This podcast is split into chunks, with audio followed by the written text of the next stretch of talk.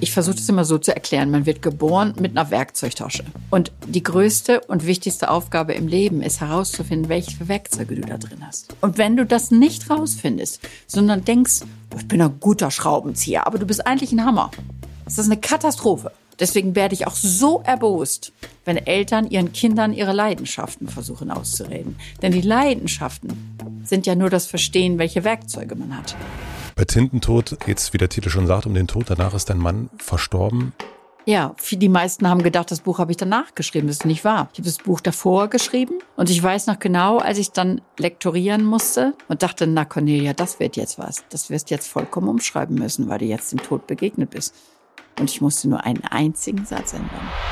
Das aller, allermächtigste für mich als Geschichtenerzähler ist, das sind all die Tausenden von Briefen. Das sind die Kinder, die einem um den Hals fallen. Das sind die Eltern, die einem sagen, unser Kind ist gerade gestorben, aber wir mussten immer den Drachenreiter vorlesen, damit er das schaffte.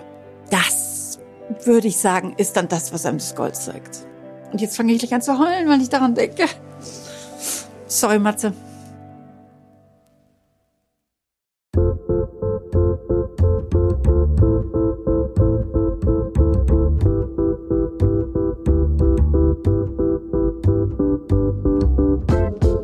Willkommen im Hotel Matze, dem Interview-Podcast von Mit Vergnügen. Ich bin Matze Hiesch und ich treffe mich hier mit Menschen, die mich interessieren und versuche herauszufinden, wie die so ticken. Das Hotel Matze befindet sich gerade in einer kleinen Winterpause. Das heißt, hier gibt es aktuell keine neuen Folgen am Mittwoch. Aber ich habe mir überlegt, dass wir hier ein Wiederhören im Hotel Matze machen und hier in den nächsten Wochen nochmal Folgen veröffentlichen, die besonders waren. Für mich oder für euch. Los geht es mit eurer Lieblingsfolge 2023. Ich habe euch im Dezember gefragt, welche Folge euch am besten gefallen hat. Und es haben sehr, sehr viele Menschen abgestimmt. Über 1200, also genauer gesagt 1257 Menschen haben abgestimmt. Und auf Platz 1 ist die Folge mit Cornelia Funke. Und das hat mich sehr, sehr, sehr gefreut, denn das ist auch einer meiner Lieblingsfolgen. Falls ihr Cornelia nicht kennt, Cornelia ist eine der international erfolgreichsten und bekanntesten deutschen Autorinnen. Sie selbst bezeichnet sich allerdings stets als Geschichtenerzählerin. Mehr als 60 Bücher hat sie herausgebracht und weltweit über 30 Millionen Exemplare verkauft. Ihre Titel wurden in mehr als 50 Sprachen übersetzt bestimmt kennt ihr oder eure Kinder die wilden Hühner, der Herr der Diebe, Drachenreiter, Tintenherz, Reckless und viele mehr. Wir haben diese Folge remote aufgenommen. Sie saß in der Toskana in ihrem kleinen Studio. Ich saß hier in Berlin und eigentlich mache ich das ganz, ganz ungern. Ich will eigentlich die Menschen in einem Raum treffen, weil ich Sorge habe, dass über Remote irgendwie die Schwingung nicht so richtig rüberkommt und wir nicht so eine richtige Verbindung aufbauen können. Allerdings war das hier überhaupt nicht der Fall.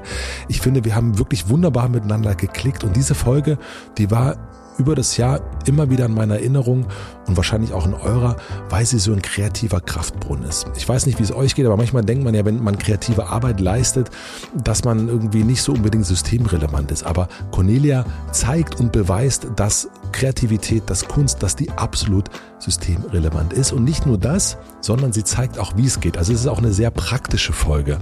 Und deswegen mag ich diese Folge besonders und deswegen mögt ihr diese Folge wahrscheinlich auch. Und ich habe auch gefragt, warum die jeweilige Folge, die ihr so gewählt habt, euch besonders gefallen hat. Und eine Antwort war, weil sie die wunderbarste Geschichtenerzählerin ist und ihr gemeinsam so tief in die Themen unserer Zeit getaucht seid. Und ich würde das auf jeden Fall auch unterschreiben.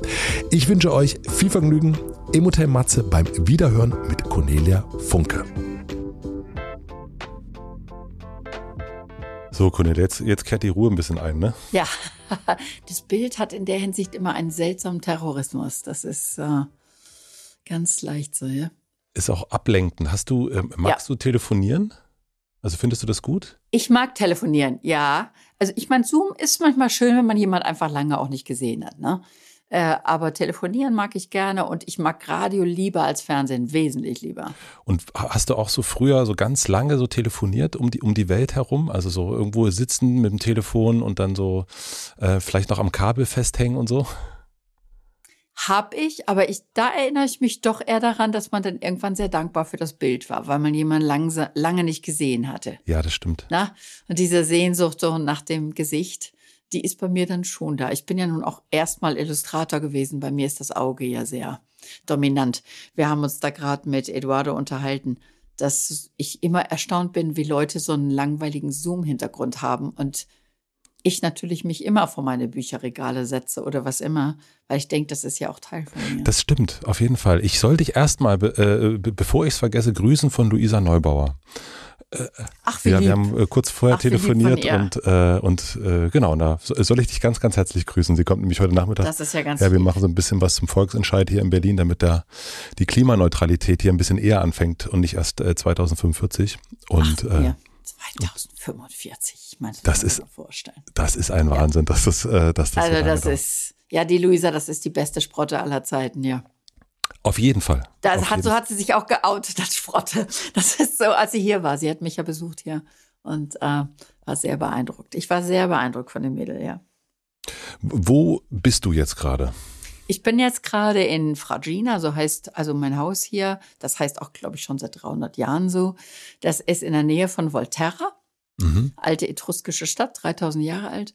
Ähm, man kann da auch hinlaufen. Der Eduard und ich waren da heute Morgen Kaffee trinken.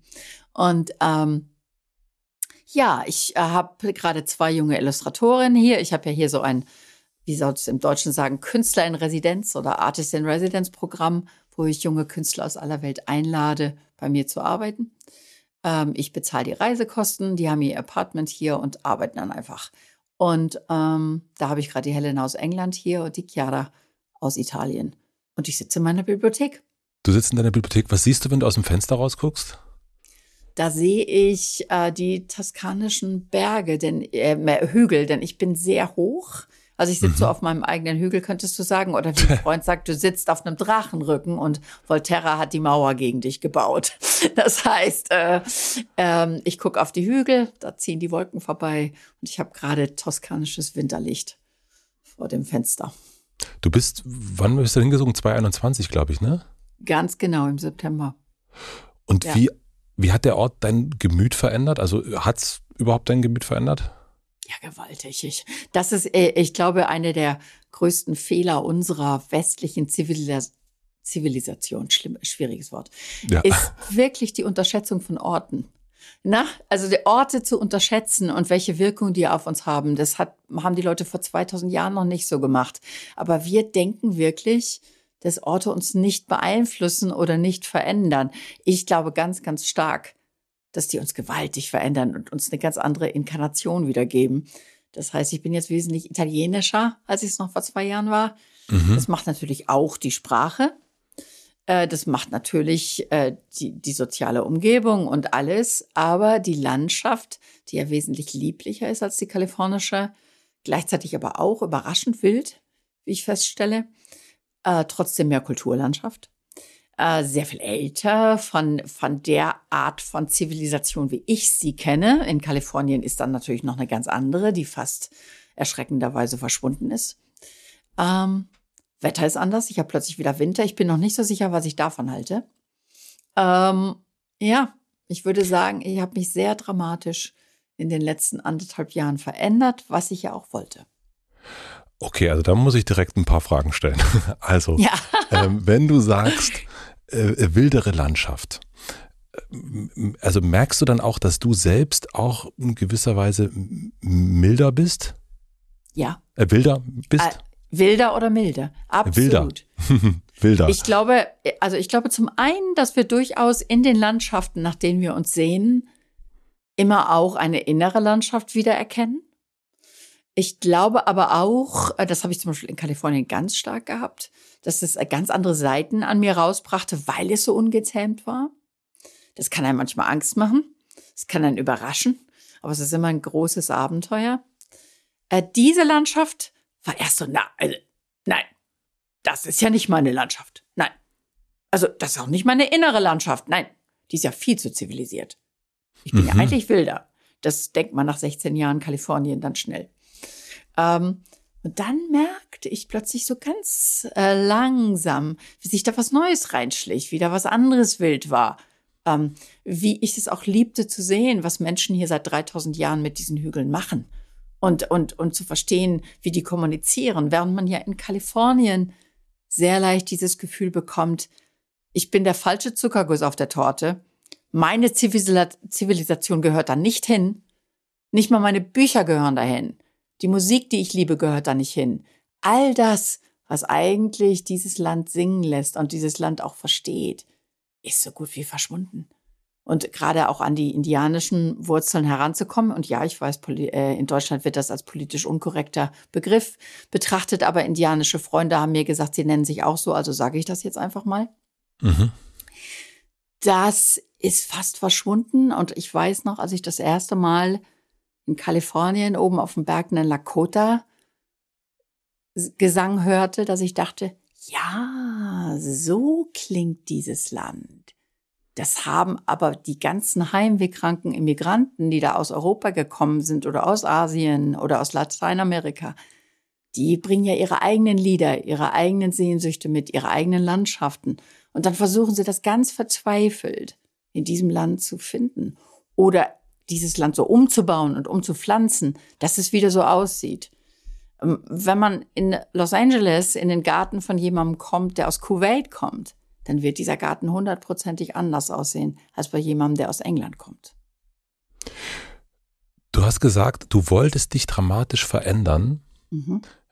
Inwiefern wolltest du? Also das hört sich ja, also die meisten Menschen wollen sich so ein bisschen verändern, habe ich so das Gefühl, haben aber auch Angst vor der Veränderung. Ich glaube, da zu dieser äh, Kategorie gehörst du nicht dazu, aber dass jemand sagt, ich wollte mich dramatisch verändern.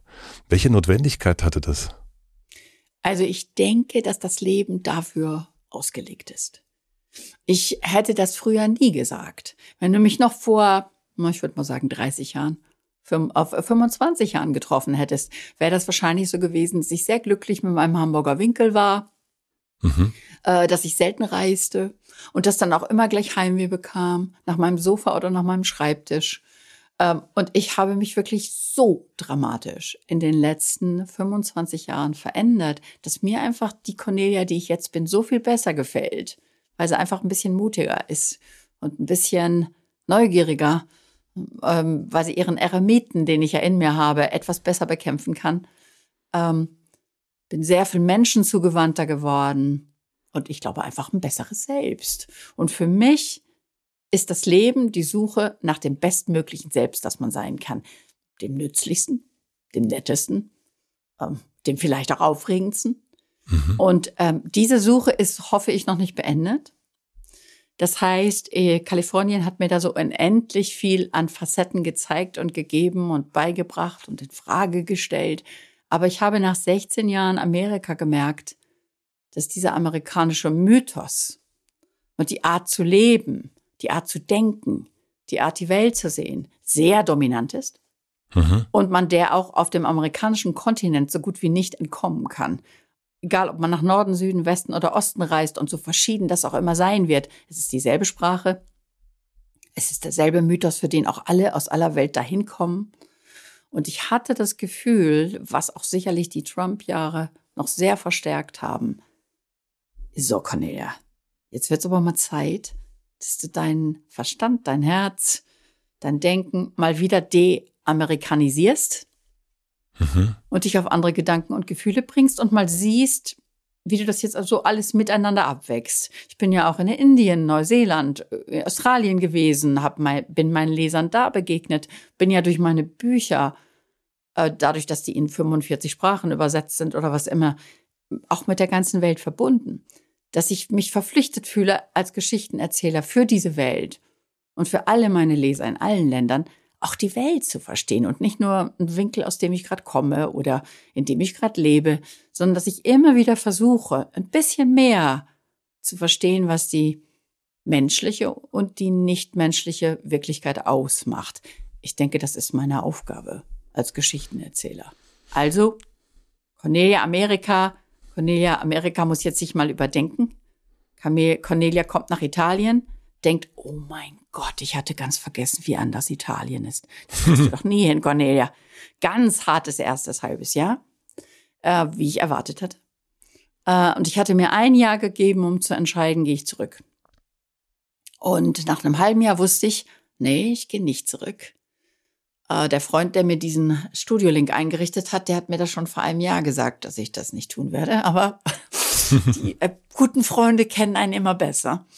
Ähm, ich habe gelernt, Italienisch zu sprechen. Ich kann inzwischen Veranstaltungen hier auf Italienisch machen. Das hast du jetzt gelernt in dieser Zeit? Also ich hatte vor 30 Jahren schon mal Italienisch gelernt, weil wir Okay. da ja in Ligurien drei Monate waren, die Inspiration dann später für Tintenherz, viel später. Ähm, und das hat mir sehr geholfen. Das war zwar so gut wie verschwunden, aber ich habe damals wohl eine Grundlage gelegt, die als mir dann hier alle gnadenlos nur Italienisch redeten, denn in Volterra redet man kein Englisch. Vielleicht mal Deutsch, aber nicht Englisch. Da saß ich da plötzlich und meine innere Stimme war Englisch nach 16 Jahren.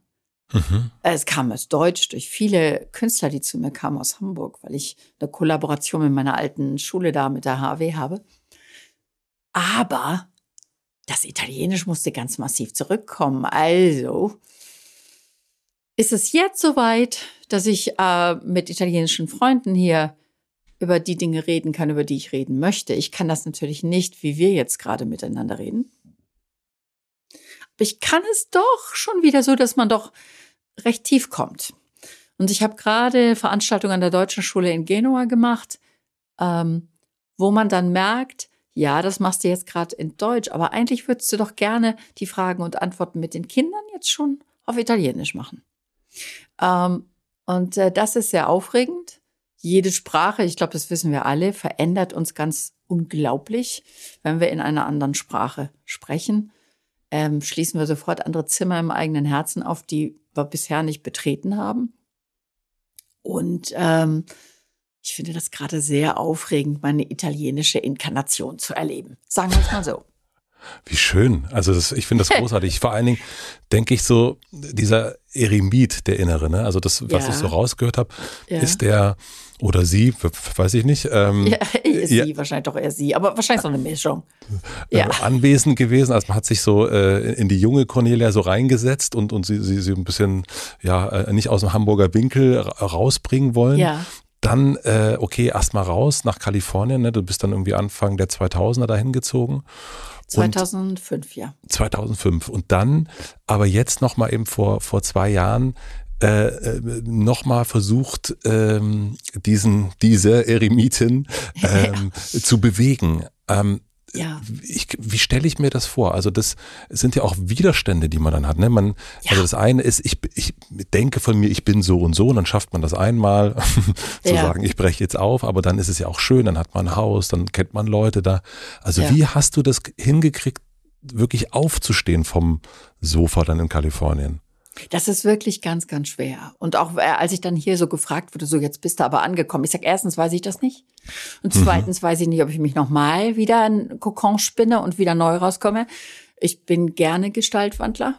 Als Geschichtenerzähler muss man das ja wahrscheinlich wohl auch sein. Und ich hatte immer die Hoffnung, dass ich es, äh, ich gehe jetzt mal, äh, ich kann ein bisschen lang werden, nicht? Also wir es haben gibt, Zeit. Äh, es gibt, genau, es gibt äh, einen Film, A Room with a View, ähm, von James Ivory, in dem es eine Szene gibt, in der ein junges Mädchen sehr leidenschaftlich Beethoven auf dem Klavier spielt, ohne zu wissen, dass ihr jemand zuhört. Und als der Zuhörer irgendwann an zu klatschen fängt und sich neben sie stellt, sagt er zu et- etwas, was mich mein ganzes Leben sehr bewegt hat. Und zwar sagt er, ich freue mich auf den Tag, wo sie so leidenschaftlich leben, wie sie Klavier spielen. Oh, wie schön. Ja. Und das ist etwas, ich glaube, was jedem Künstler, jedem Intellektuellen ja auch immer mal wieder zu schaffen macht. Wie sehr leben wir nur in unseren Büchern? Wie leer, sehr lassen wir uns das Leben nur durch Bücher erklären, weil das ja so ein wunderbares Gefühl ist, äh, mit toten Denkern und Philosophen zu reden, äh, all diese Tiefe des Gedankens in Büchern zu finden, die man dann manchmal vielleicht nicht in seiner Umgebung findet. Ähm, was für eine aufregende Zeitreise sind Bücher und, und, und, tausend Gründe. Ähm, wir sitz, ich sitze in einer Bibliothek. Aber da ist ja doch auch immer die Angst, dass man die Welt dadurch immer vorgefasst ist, dass man ähm, alles so schmeckt, wie die Bücher einem das erklärt haben, dass man sich den Mond so anguckt, wie ein Gedicht einem das beschrieben hat. Und das war für mich immer etwas, was mich beschäftigt hat. Und ich habe immer gedacht, Cornelia, also jetzt schreibst du in deinen Büchern hier über Abenteuer und du reist auf Drachen und du bist jetzt ganz woanders. In all diesen Ländern bist du noch nie gewesen. Du musst jetzt mal langsam ein bisschen mehr deine Geschichten mit der Wirklichkeit füttern, über die du da schreibst. Sonst werden die Geschichten irgendwann schal. Und ich glaube, als ich das irgendwann begriff, kam dann eben Kalifornien. Dann irgendwann, als meine Kinder größer wurden, kamen die Reisen nach Indien, nach Neuseeland, sonst wohin, wo, wo sich der Horizont dann jedes Mal aufs Gewaltigste erweitert. Und man dann sehr berührt ist zu sehen, dass die eigenen Geschichten schon längst in diesen Ländern gelandet sind und dass man indische Teenager stehen hat, die einen umarmen und sagen, du bist meine Kindheit. Ah. Wo man sich dann fragt, wie ist das möglich? Das habe ich doch in der Hamburger Dachkammer geschrieben. Wie geht denn das? Aber es geht halt. Und dann irgendwann zu sagen, ich möchte gern der Geschichtenerzähler für die Welt sein und nicht für irgendeinen kulturellen winzigen Raum. Und das jetzt gerade wird ja gerade sehr aktuell, weil wir auf so viele blinde Spots in unserem doch sehr westlichen und westlich geprägten Denken aufmerksam gemacht werden und die Welt sich gerade ganz enorm dagegen sträubt, dass wir alles auf so koloniale und hm, europäisch zentrierte Weise sehen. War Amerika sehr gut, um das zu, zum ersten Mal in Frage zu stellen, was ich da so alles gelernt hatte und denke, wie man denkt oder wie man die Welt sieht. Aber jetzt ist es interessant, dann nach Europa zurückzukommen und vor allem in eines der wirklich ältesten Zivilisationen Europas, nach Italien und in einer 3000 Jahre alten Stadt zu sitzen und zu denken, so, Jetzt bist du wieder zurück in der Höhle des Löwen, wo der ganze Kolonialismus herkam, wo die Welt angesprungen hat, wo die Parasiten äh, sich auf den Weg machten, nicht, um Afrika zu plündern, um Asien zu plündern. Das ist alles hierher gekommen. Das heißt, ich bin wahrlich nicht in der Unschuld gelandet, sondern für mich auch viel an der Quelle der Schuld. Und äh, mit der Schuld kennen wir uns als Deutsche ja recht gut aus. Ja, das äh, finde ich auch im Nachhinein einen großen Segen. Als ich Teenager war, hat mich das immer sehr besorgt gemacht, dass ich als Deutsche geboren worden bin, mit all dem Ballast und all der Schuld. Und bis ich irgendwann begriff, das macht dich sehr aufmerksam. Das macht dich sehr misstrauisch dem gegenüber, was Menschen Menschen antun. Das macht dich sehr misstrauisch großen Gedanken gegenüber, hm, nationalen Gedanken gegenüber, all dem. Äh, und ich denke heute, das hat große Vorteile als Deutsche geboren worden zu sein, wenn man dann auf die Welt guckt. So, und jetzt habe ich viel zu lange geredet, Matze. Nein, überhaupt nicht. Ich finde das äh, hochspannend. Ich glaube, wir kommen nach so paar Sachen, die du jetzt schon angeschnitten hast. Da kommen wir nochmal zurück. Aber ich würde ähm, mal so ein bisschen chronologisch zumindest den Anfang äh, mal klarziehen, weil du, ähm, du hast es schon äh, angesprochen, Hamburg, aber davor war ja auch noch Dorsten? Ja. Oh, Dorsten? Äh, was, was für ein, ich muss es wirklich sagen, das ist, das klingt erstmal so, als würde man da ganz schnell weg wollen. Ich möchte ja. nichts, nichts gegen Dorsten. Ich habe mir das angeguckt, das sieht auch sehr schön aus äh, auf den Bildern, aber der Name ist doch leider, der klingt ein wenig, ja, der klingt irgendwie. Der klingt, klingt so wie die, ähm, äh, wie hießen die nochmal? Die, oh, das war eine ganz alte Gruppe, die Ing, nein, nicht. Engelmann, nein. Ich, es gab eine, äh, Deutsch, Dorsten hat es nur einmal in die Musik gemacht, das war da, es kann, ich kannte ein Mädchen in Dorsten, das hatte am Leib lauter Borsten. Oh, okay. das, das waren die Brüder. Ah. Äh, Brüder, äh, ja, äh, keine das, Ahnung. Da, Eduard wird das nach. sicherlich rausfinden. Äh, aber das war der einzige, glaube ich, äh, Hauch von Ewigkeit, der dann da. Äh, inzwischen habe ich mich mit meiner Heimatstadt, glaube ich, dadurch versöhnt, dass ich ähm, ähm, da gibt's eine Initiative für die Kinder, das, äh, das, äh, das Baumhaus, die also mit Kindern Theater spielen und, und, und. Und dadurch konnte ich mich dann im Grunde der Heimatstadt, aus der ich ja immer weg wollte, auch wieder annähern, weil ich dann plötzlich da Menschen traf, die ich sehr schätze und sehr respektiere und ähm, die, die mir auch eine Art zeigten, ja, die lieben diesen Ort. Für die ist das der richtige, was uns wieder zu der Frage bringt, was sind die richtigen Orte? Ich glaube, mhm. eine der größten Fragen, die wir uns alle permanent stellen, welcher Ort bringt uns zu unserem besten Selbst? Und das kann der Heimatort sein. Das kann eine Stadt sein, wo die anderen nur weg wollen. Das kann eine seltsame Stadt wie Los Angeles sein, wo auch ganz viele weg wollen und das auch im Moment tun. Das kann Hamburg sein, dem ich sehr viel verdanke. Und im Moment ist das eben gerade Volterra. Du hast mal gesagt, dass äh, du im Gehorchen nie gut warst. Nee. Ähm, Und da frage ich mich, oder habe ich mich natürlich gefragt, wie ist das ähm, so als Schülerin gewesen? Du warst auf einem, auf einer, auf einem Nonnen, von einer von Nonnen geführten mhm. Gymnasium. Ja. Und ähm, wie hat sich da äh, das Un die ungehorsame äh, Cornelia gezeigt? Ja, also die Nonnen. Ich meine, wenn man sagt Nonnenschule, nicht, da hat jeder sofort Assoziationen. Ja.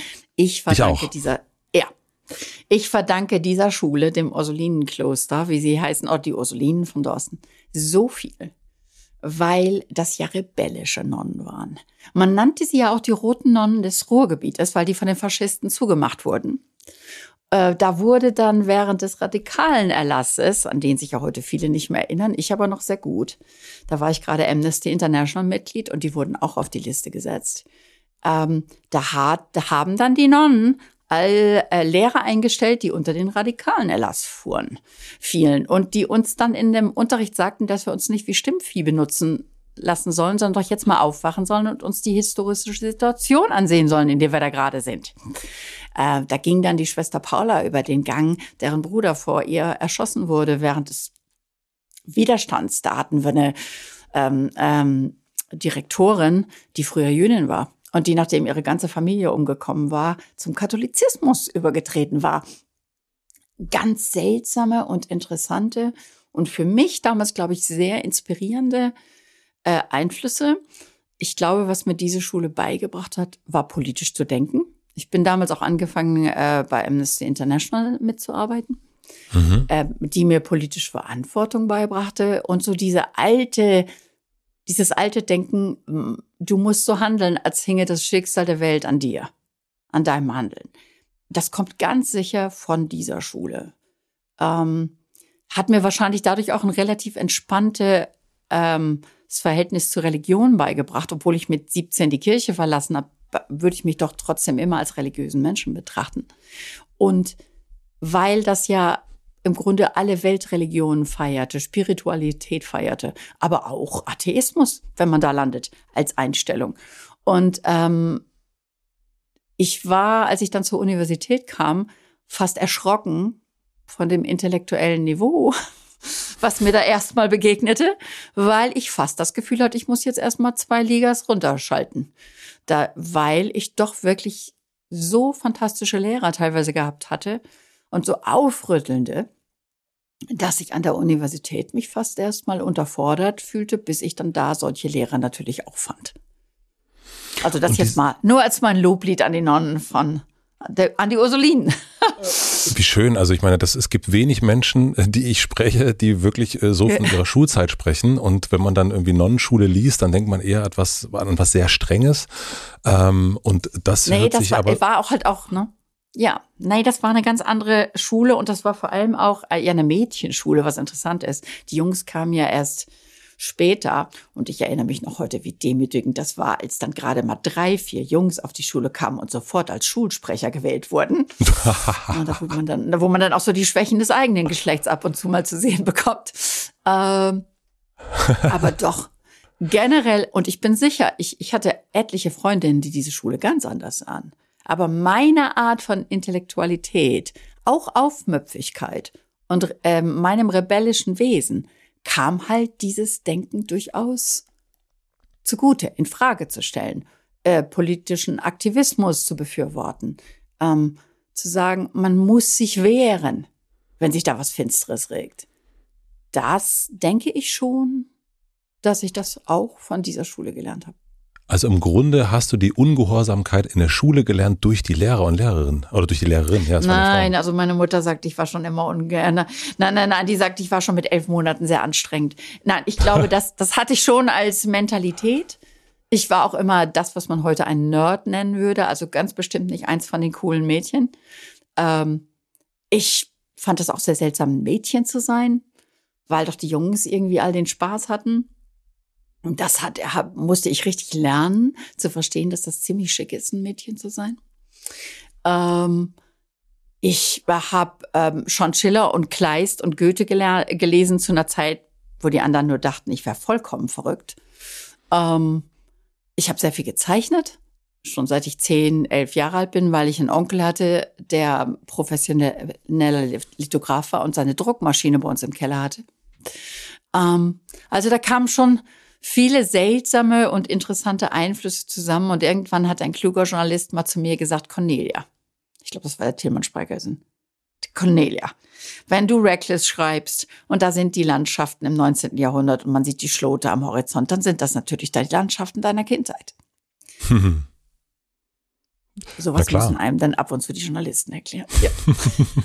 und wie bist du zum, äh, zum Geschichtenerzählen gekommen? Also, oder beziehungsweise wie sind Geschichten zu dir gekommen? Fangen wir erstmal so an. Ich habe gelesen, dass du mit deinem Großvater auf einer Bibliothek warst und dort ganz mein viel aus. Mit deinem Vater? Ach so, okay. Das mhm. war, oh, habe ich falsch gelesen.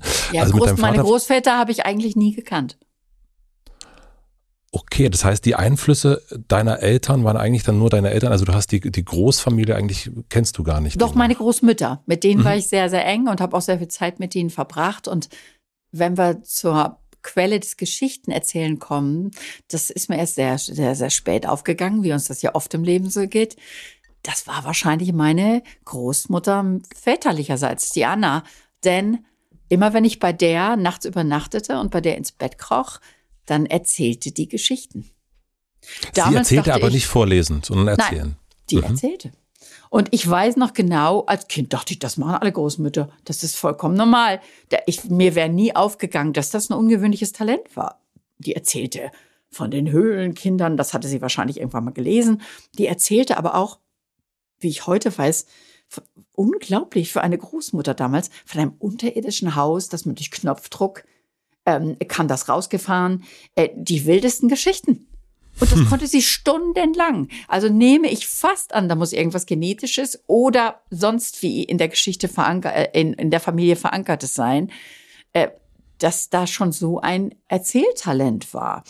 Und dann kamen die Spaziergänge zur Bücherei mit meinem Vater, die ich sehr, sehr liebte wo wir dann immer, weil wir kein Auto hatten, über zwei Brücken in Deutschland, äh, in Dorsten, äh, zur Stadtbücherei gingen. Und da ist heute die Baumers-Initiative. Ähm, und ich ging nach links in die Kinderbücherei und er ging nach rechts in die Erwachsenenbücherei. Und wir kamen dann immer mit Beute zurück und mussten, hatten immer vergessen, dass wir die jetzt die Brücken wieder über die Brücken schleppen müssen. Ähm, aber ja, das ist, das ist für mich, glaube ich, schon eine sehr prägende Erinnerung. Und ihr seid dann nach Hause und jeder hat sich in eine Ecke gesetzt und angefangen zu lesen? Ja, aber mein Vater hat auch vorgelesen. Okay. Also mein Vater war der Vorleser in der Familie und äh, das habe ich auch immer sehr geliebt. Wir waren, ich war aber auch sehr schnell dann jemand, der unheimlich viel selber las. Ja, ich war der absolute Bücherfresser. Und gab es Figuren in den Büchern, die dich, wo du sagen würdest, also wir haben ja über die prägenden Menschen jetzt in deinem Umfeld so gesprochen, auch, also über die Nonnen, auch dein, dein Vater oder ja, Anna. Ähm, wie haben dich Figuren in Büchern geprägt? Ja, ganz gewaltig, nicht? Also wahrscheinlich ist es deshalb, dass ich irgendwann Tintenherz schreiben musste, nicht? Weil, weil sie einfach doch so lebendig sind und ich glaube, das kennen wir alle, alle, die die Bücher lieben, wissen genau, dass die Figuren in den Büchern wahrscheinlich irgendwo leben. Da ist man sich ja eigentlich ziemlich sicher. Und äh, die sind alle genauso echt wie man selbst. Und man stolpert halt nur zufällig in deren Geschichte. Äh, die ersten waren das bei mir ganz sicherlich Narnia, also die, die mhm. C.S. Lewis Bücher, die ich dann als Erwachsene gar nicht mehr gut lesen konnte. Äh, dann war das Jim Knopf und Lukas mhm. der Lokomotivführer. Da hätte ich eigentlich schon wissen müssen, dass ich mich später auf Reisen begeben werde. Denn das fand ich ja so schick, dass die da in diese Lokomotive klettern und dann da übers Wasser. Also unglaublich. Also das fand ich so aufregend und auch, dass sie auf so einer Insel waren und eben wirklich ein sehr definiertes Zuhause hatten, aber trotzdem die Sehnsucht nach der Welt hatten. Ähm, man kann heute viel über Jim Knopf sagen, ähm, ähm, dass es sexistisch und rassistisch und was immer ist. Aber ich hatte meinen ersten schwarzen Freund mit Jim Knopf. Und ähm, ich habe die Welt entdeckt durch Jim Knopf. Das war also sicherlich für mich ein ganz, ganz wichtiges Buch. Dann ähm, wichtiger als die unendliche Geschichte. Mm, das hast du auch gelesen, okay. Ja, ich habe alle Michael Ende, aber da war es mir dann fast so bei Momo und auch bei der unendlichen Geschichte, dass ich so das Gefühl kriegte, jetzt ist da auch so ein Konzept und eine Idee dahinter. Ich liebte das an Jim Knopf noch sehr, dass das einfach so fabulierend war. Und dass das einfach ein Geschichtenerzählen war. Da ist auch ein Konzept, da ist ein brutaler Drache, der sich zu etwas sehr Gutem entwickelt. Aber ich empfand das noch als spielerischer, als Michael später erzählte. Wie unterscheidest du das? Also wir kommen später nochmal natürlich zum Schreiben und so, aber wenn du jetzt sagst, okay, hier merkst du sehr Konzept und auf der anderen Seite merkst du eher die Fabel. Also woran erkennst du die Unterschiede? Bei der unendlichen Geschichte, die ich natürlich mit Leidenschaft gelesen habe, war es doch so, dass ich das Gefühl hatte, so da ist Fantasien, da mhm. ist unsere Welt. Das war mir schon viel zu gut sortiert. Ähm, das, ähm, und auch, dass, dass man für die Fantasie kämpfen muss. Das ist ja ein abstraktes, erwachsenes Prinzip.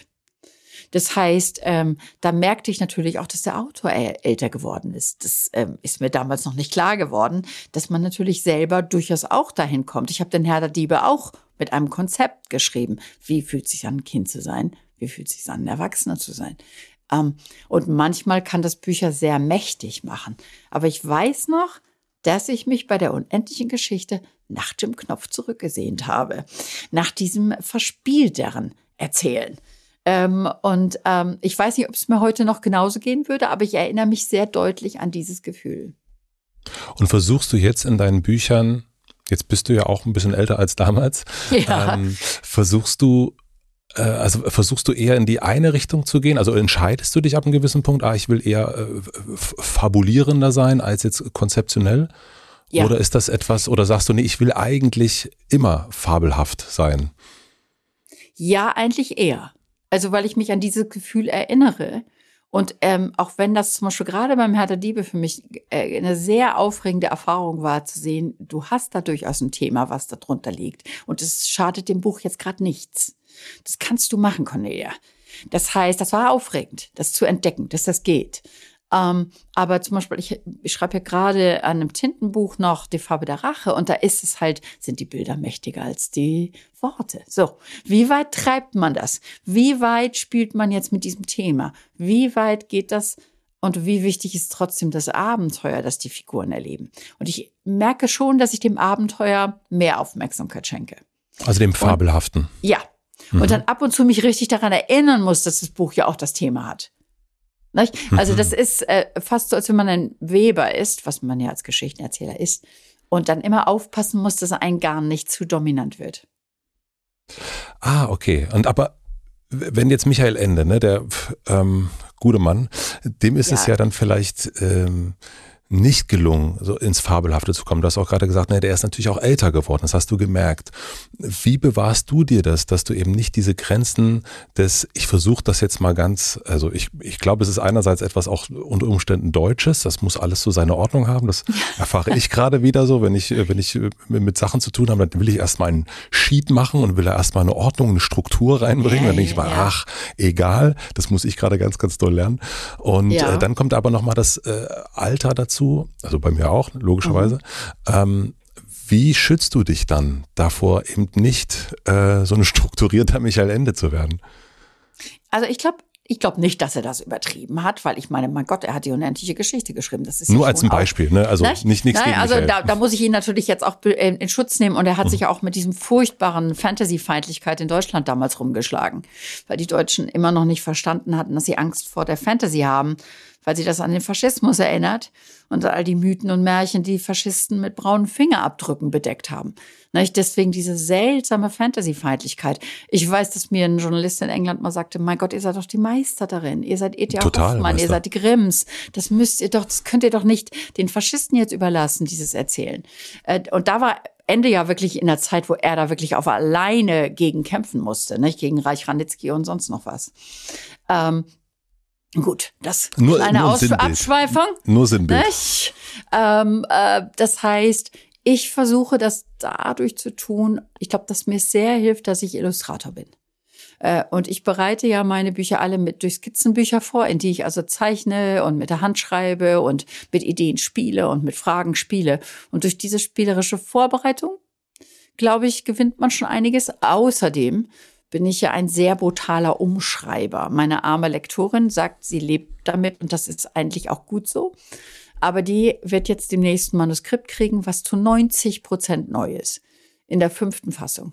Das heißt, da, da heute ich ein Buch immer ganz gnadenlos, um das Buch zu verstehen.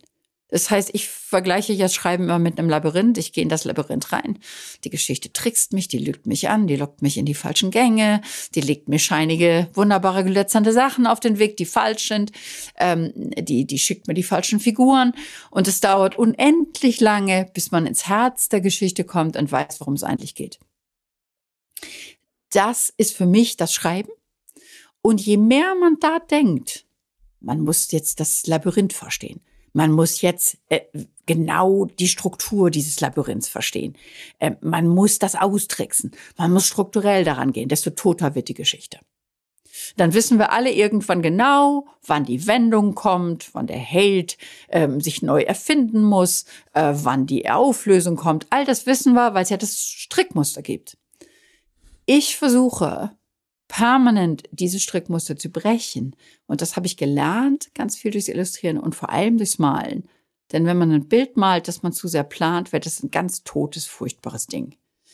Das heißt, man muss im Grunde, glaube ich, wenn man kreativ arbeitet, ob man das in der Musik, im Geschichten erzählen oder im, im Malen macht, in allen Künsten muss man erlauben, dass jemand anders mitspielt. Und das ist der kreative Gott, dem man dient, oder die Göttin, das ist die Muse, die einen küsst, das ist die Welt, die einem da was erzählt. Und wenn man das nicht erlaubt, dann bleibt man in seinem eigenen Dunstkreis, dann bleibt man in toten Strukturen, dann liefert man immer wieder dasselbe ab und man öffnet sich nicht dafür, dass die Geschichten ja immer von außen kommen. Alle Kunst kommt von außen, alle Musik, alle Malerei, alles kommt von außen. Wir müssen nur gute Antennen entwickeln, um das aufzufangen. Und dann haben wir die Werkzeuge im Inneren, von dem, was wir so erlebt haben, was wir so gelernt haben, mit denen wir dann das, was wir da gerade eingefangen haben, mit unseren Antennen in eine Form bringen. Aber ich glaube, man darf nie den Irrtum machen, zu glauben, dass die Form der Inhalt ist. Der Inhalt ist immer der, das große Lied, was da die Welt draußen singt. Mein Sohn hat es mal so schön zu mir gesagt, als ich sagte, warum ist die Musik die größte Kunst? Ja, Mama, weil die schon immer da war.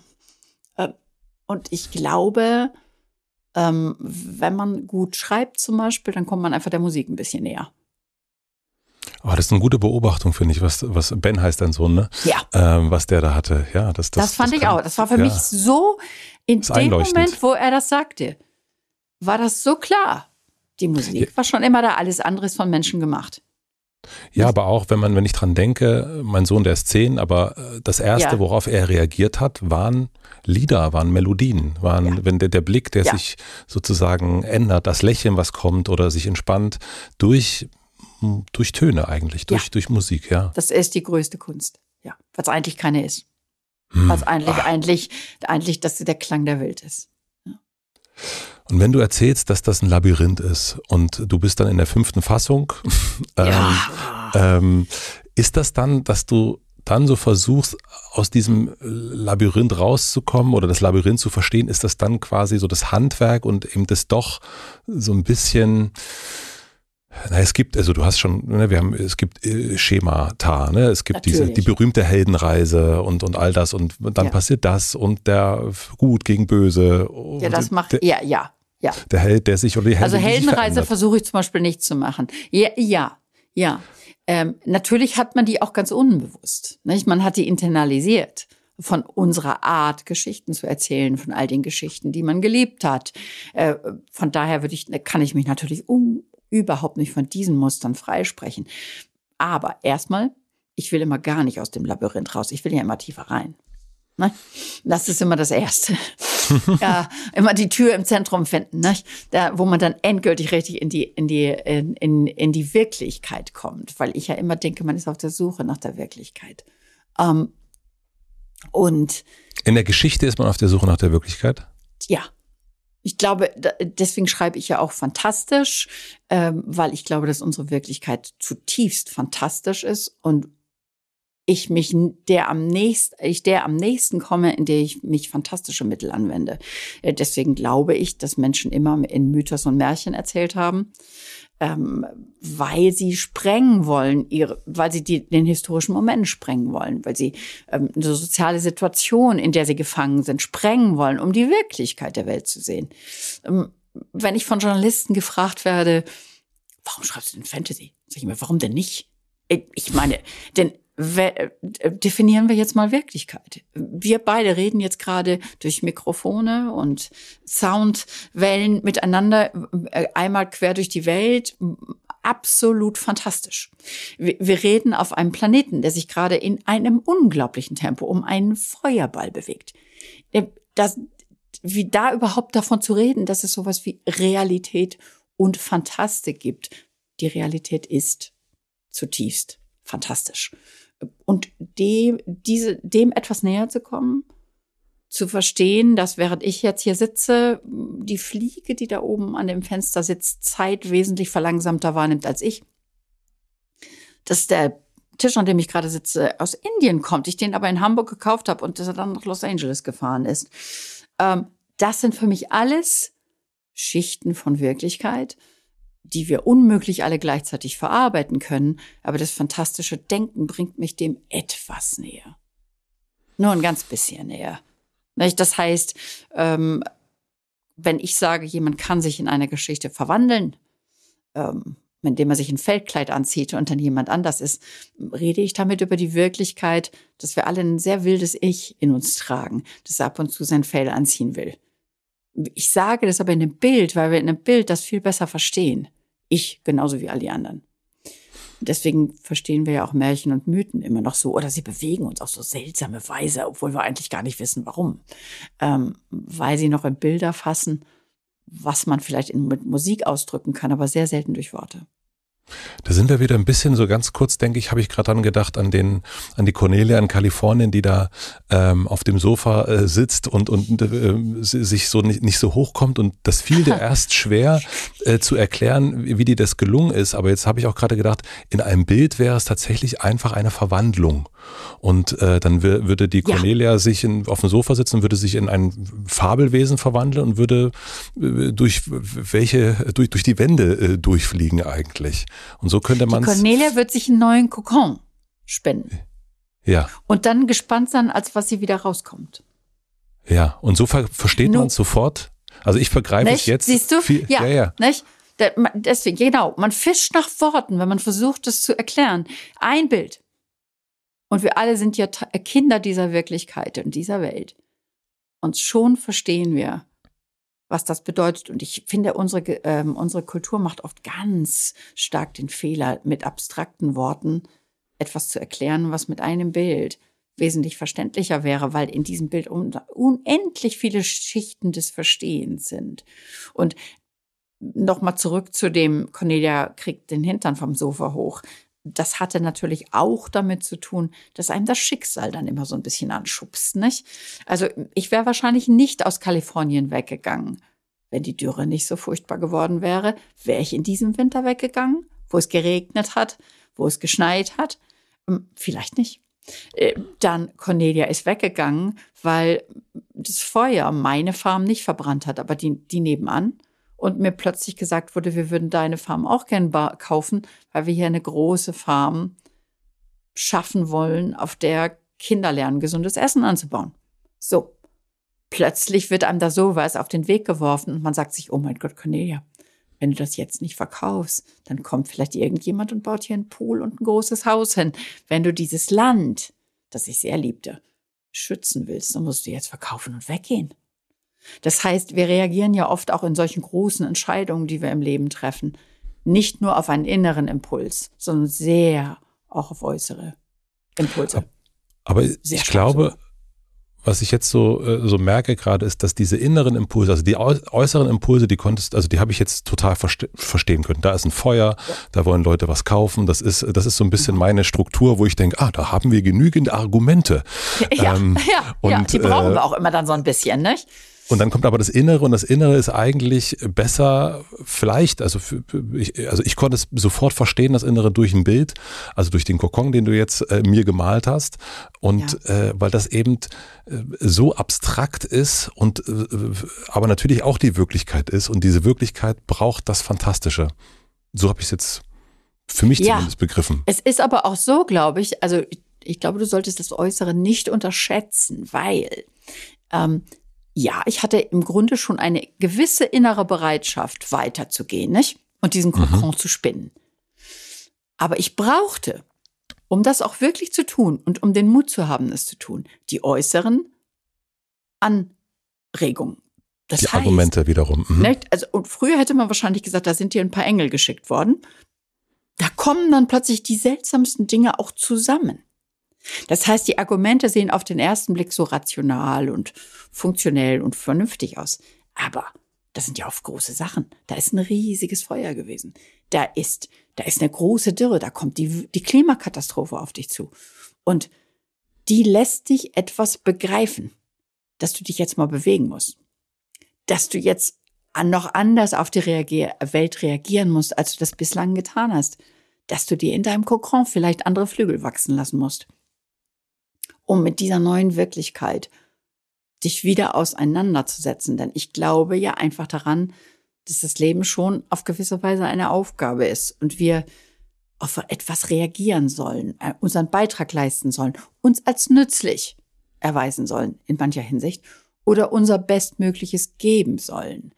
Und das begreifen wir immer wieder durch diese Kokons und durch die Veränderung. Ich würde aber nie sagen, oh, Cornelia ist ja so mutig, die geht jetzt schon wieder los und verändert sich, sondern ich würde eher sagen, Cornelia saß da und dachte, sie fällt tot um in Kalifornien eines Tages. Und was macht die Welt?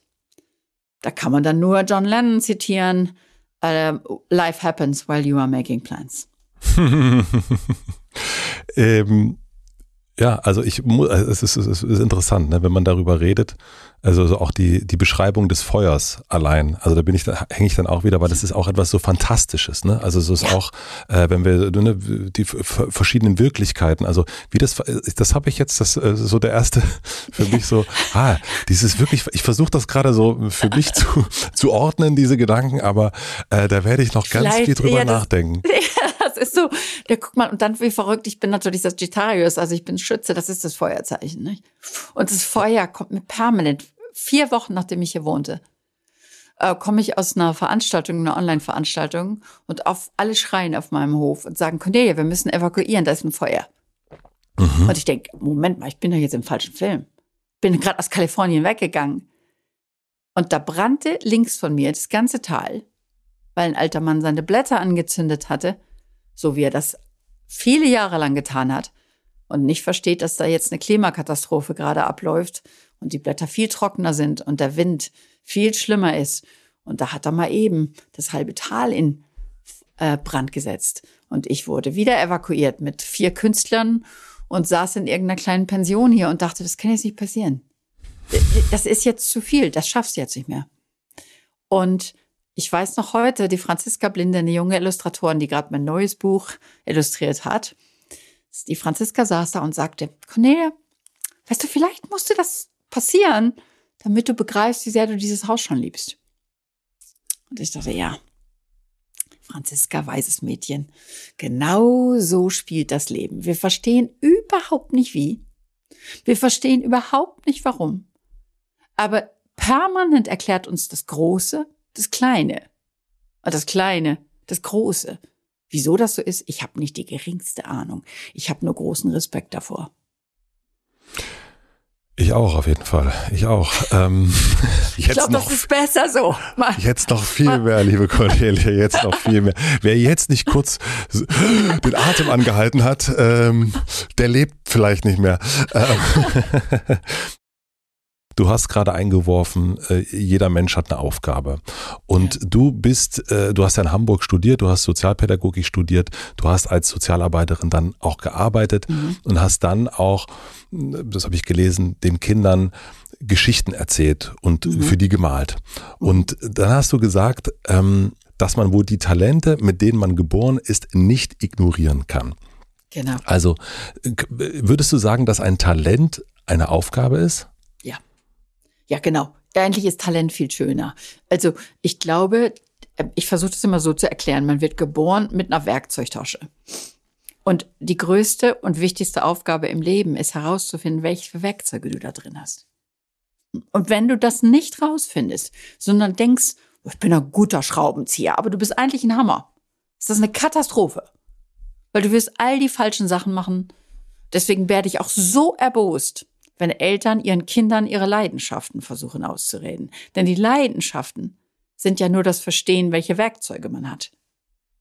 Und in dem Moment, wo Eltern da anfangen, du musst jetzt mal was Vernünftiges machen, das ist ja ganz, da kannst du doch kein Geld mit verdienen, das ist doch, sind sie Feinde der großen Wirklichkeit des Lebens, dass man nämlich das Leben ernst nehmen muss, dass man seine Aufgabe darin lernt oder seine Leidenschaft ernst nehmen muss. Das, es gibt doch diesen anderen schönen Satz, das Leben ist nicht die Probe, sondern die Vorstellung. Und ich glaube, ja. dass sehr, sehr viele Menschen das vergessen. Die stehen ihr Leben lang hinterm Vorhang und sagen, das mache ich dann ein andermal. Ne? Glauben aber trotzdem nicht, dass sie noch ein anderes Leben haben, was ich schon glaube, aber das, das glauben sie ja nicht mal. Nein, wir stehen da jetzt hinterm Vorhang und wir stellen uns all die schönen Sachen vor, die andere machen oder die wir, aber sie machen sie nicht. Das ist jetzt die Vorstellung. Und ich werde sehr böse, wenn hier junge Künstler hinkommen, deren Eltern ihnen sagen, dass sowas Verrücktes sollten sie doch besser nicht versuchen, wo die doch den Mut beweisen, zu sagen, ich nehme die Werkzeuge ernst, die ich da gerade gefunden habe. Ich kann das schaffen. Ich bin sogar bereit, finanzielle Gefahren dafür in, in Kauf zu nehmen, Unsicherheit, ähm, mich ständig neu erfinden zu müssen, weil ich Künstlerin bin. Diesen Mut, dass der nicht belohnt und dass er nicht gefeiert wird auf den Dächern finde ich also eine der größten Sünden unserer Zeit. Na, da, da, wir, wir haben Covid alle überlebt, weil wir uns Lieder angehört haben, weil wir Geschichten gehört haben, weil wir Fernsehen geguckt haben und jemand uns Geschichten da erzählt hat, ähm, weil wir miteinander durch Kunst das überlebt haben. Und ich höre, die Kunstunterricht in den Schulen wird gestrichen. Ich könnte auf die Barrikaden gehen. Vielleicht sollte ich das irgendwann. Es ist einfach so unglaublich, dass dann nicht begriffen wird, dass die wichtigsten Berufe im Leben die Kreativen sind, dass, dass, dass die Kreativität uns als Menschen definiert. Dass ich hier in einem Land sitze, habe ich gerade gestern mit einer jungen Illustratorin drüber geredet, einer Italienerin, die sagt, es gibt keinen Respekt vor der Kunst in Italien. Und ich sage, wie kann das sein? Die, die ganze Touristenindustrie lebt nur von der Kunst, die irgendjemand irgendwann hier gemacht hat. Ähm, es muss doch eine große Hochachtung vor all denen geben, die bereit sind, die wirklich die große Schwere der menschlichen Existenz. Wir alle wissen, wie schwer es ist, ein Mensch zu sein. In Töne, in Musik oder in Text zu fassen. Das ist, das ist doch das Wichtigste überhaupt.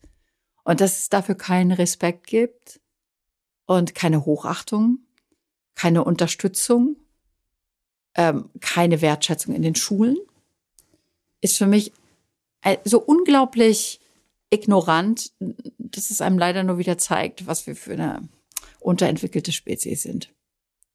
Und was vielleicht äh, die Aufgabe von der einen oder anderen Person ist.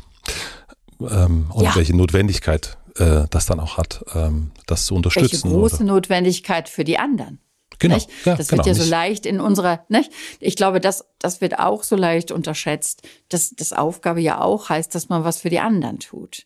Nicht? Das heißt, wie definieren wir unsere Arbeit, unsere Leidenschaften, unser Leben im Zusammenhang mit den anderen? Nicht? Wir sind ja in einer so selbstsüchtigen Gesellschaft oder wir bieten ja unseren Kindern im Grunde auch gar keine anderen Werte als die, werdet mal erfolgreich, verdient mal viel Geld, das sind jetzt so unsere Werte dass die dann auf die Barrikaden gehen und sagen, ja, danke schön. Ihr übergebt uns hier gerade einen geplünderten Planeten und dann sagt ihr, wir sollen mal viel Geld verdienen und viel arbeiten. Ähm, dass, dass, dass da eine ganze Generation gerade auch aussteigt wieder und sehr, sehr zornig wird. Das verstehe ich sehr gut. Wenn wir bei den Werkzeugen äh, kurz bleiben. ähm, ja, sorry. Und, und, ja, nein, ja, nein, absolut. Matze, bring mich wieder zurück zum Faden. Ja, ich bin ähm, hier im ähm. Labyrinth schon wieder verloren gegangen. Nee, ich habe eine Taschenlampe, keine Sorge. Ähm, wenn gut, wir bei den, bei, der, bei, der, bei den Werkzeugen sind, ähm, was würdest du sagen, ist dein Extratalent? Also ich denke schon, so gerne ich auch das, das Malen mache und vielleicht auch besser bin da, als ich dachte. Ähm, ich glaube, dass die Geschichtenerzählerin das wichtigste Werkzeug ist. Aber in den letzten Jahren, seitdem ich hier die jungen Künstler einlade, ist mir noch was anderes klar geworden. Und zwar hat eine äh, ganz wunderbare junge muslimische Künstlerin, die Aisha Hamid, äh, die, ähm, die hier die unglaublichsten Dinge mit, dieser, mit einer ganz alten Technik äh, gemacht hat, zu mir gesagt, Cornelia, du bist der Spiegel, in dem wir uns etwas deutlicher sehen. Oh, und ich wow. denke, das ist meine beste Aufgabe. Ich glaube, das ist, als sie das zu mir sagte, habe ich gedacht, ja, wenn ich das jetzt so für den Rest meines Lebens mache, da bin ich sehr glücklich mit.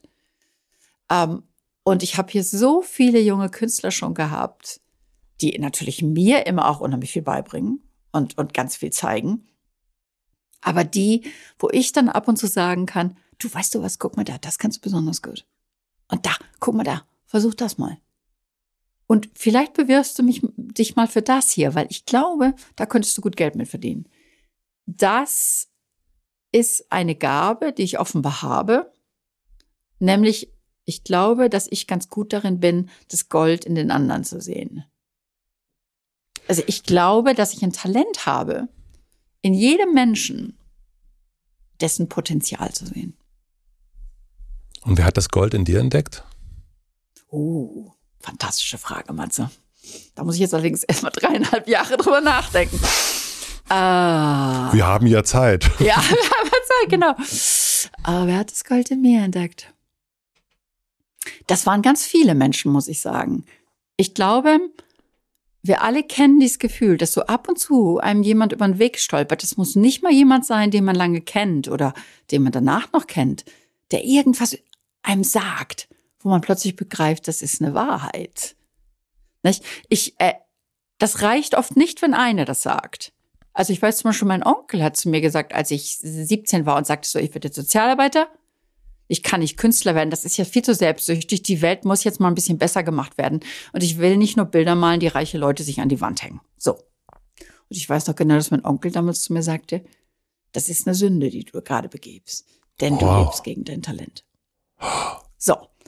Er hatte nicht ganz recht, denn ich musste erstmal Sozialarbeiter werden, um auch noch ganz andere Wirklichkeiten zu erkennen, um Kinder zu treffen, die es wesentlich härter als ich hatten, um, um Familienverhältnisse zu erleben, die ich noch nie gesehen hatte, um im Grunde einen ersten Blick in eine etwas größere Welt zu werfen. Und ich glaube noch heute, dass dieser Schlenker, den ich da gemacht habe, so wichtig war, deswegen sage ich ja immer gerne, ich glaube an die krummen Wege. Diese dreieinhalb Jahre, die ich als Sozialarbeiter verbracht habe, haben mir wahrscheinlich mehr über Kinder und die Welt beigebracht, als ich das sonst in 10 oder 15 Jahren gelernt hätte. Und mit dem, was ich dann gelernt habe, konnte ich zurück zu meinem Talent gehen und Illustration studieren. So, damit war ja aber die Geschichte noch nicht zu Ende, denn plötzlich war ich so gelangweilt von dem, was ich da illustrieren sollte, dass ich dachte, na gut, ich meine, dann schreibe ich mir jetzt mal einfach mal Geschichten, die ich illustrieren kann. Ich habe nie davon geträumt, Geschichtenerzähler zu sein.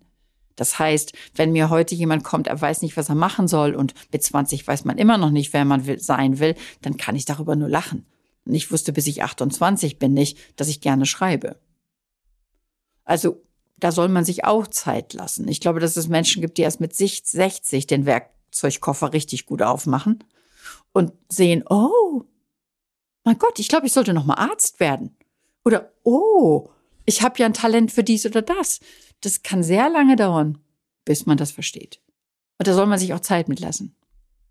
Was war für dich so der erste bestätigende Moment für dich dann auch als, als Geschichtenerzählerin?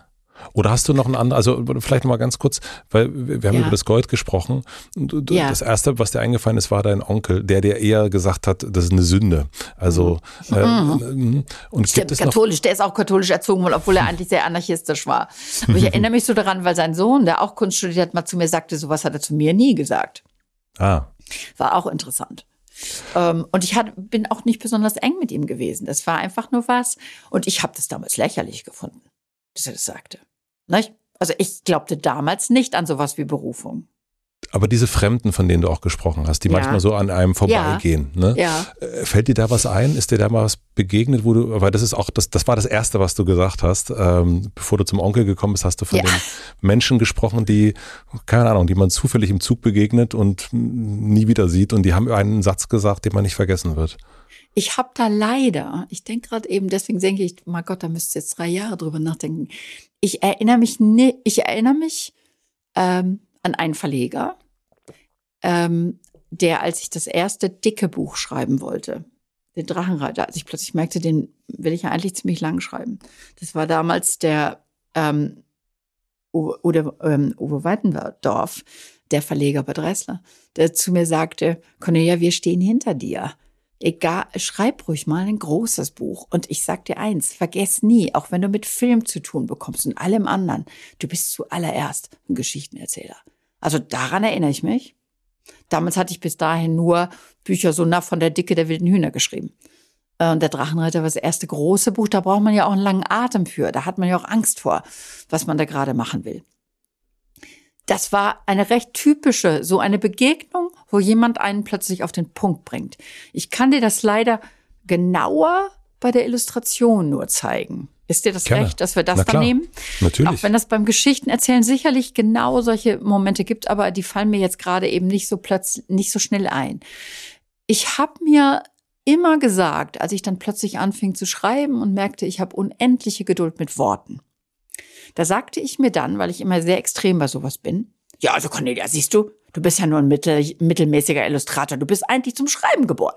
So, Cornelia schmeißt jetzt die Illustration im Grunde so halbwegs über den Haufen und schreibt hauptsächlich. Das hat zwar ein paar Jahre gedauert, aber irgendwann war ich doch sehr deutlich auf dieser Schiene. Und das, ich habe fast nicht mehr gezeichnet. Ich habe meine Bücher dann noch illustriert, wenn sie fertig waren. Ich habe aber zum Beispiel den Prozess des Schreibens nicht mit Zeichnen begleitet, wie ich das heute tue. So, also saßen die Götter da oben und schüttelten schon wieder die Köpfe über mich und sagten, ach mein Gott, jetzt müssen wir das schon wieder klar machen. Das hat sie jetzt schon wieder nicht begriffen. Also, jetzt kommt immer erst der kleine Hammer, dann kommt der etwas größere Hammer und dann kommt der ganz große, wenn man es gar nicht begreift. Hm. So, der erste war, äh, dass ich, ähm, Moment, war das der erste?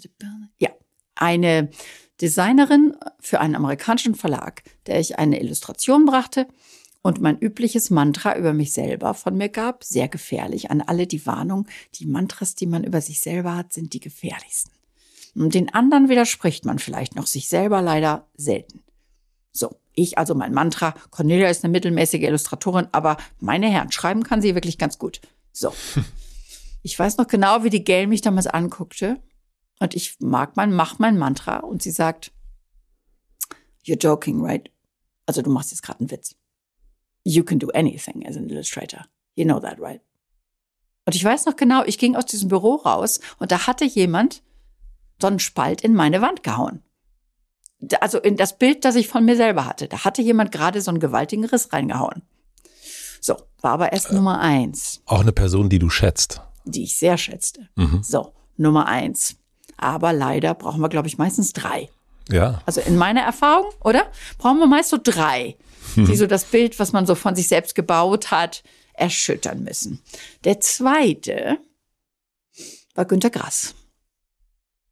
Oh, ich, ja. das habe ich jetzt nicht kommen sehen. Das äh, hatte ich auch nicht kommen sehen. So, das Grünter Grass Haus ehrte mich mit einer Anfrage, ob sie eine Ausstellung zu meiner Arbeit machen könnten, weil sie immer von Doppelbegabungen Ausstellungen im Grashaus machen, weil Gras das halt selber auch sehr geprägt hat. Äh, und sie würden gerne eine Ausstellung meiner Illustrationen, aber auch der Worte dazu machen. So. Ähm, das war eine ganz, ganz wundersame und wunderbare Ausstellung.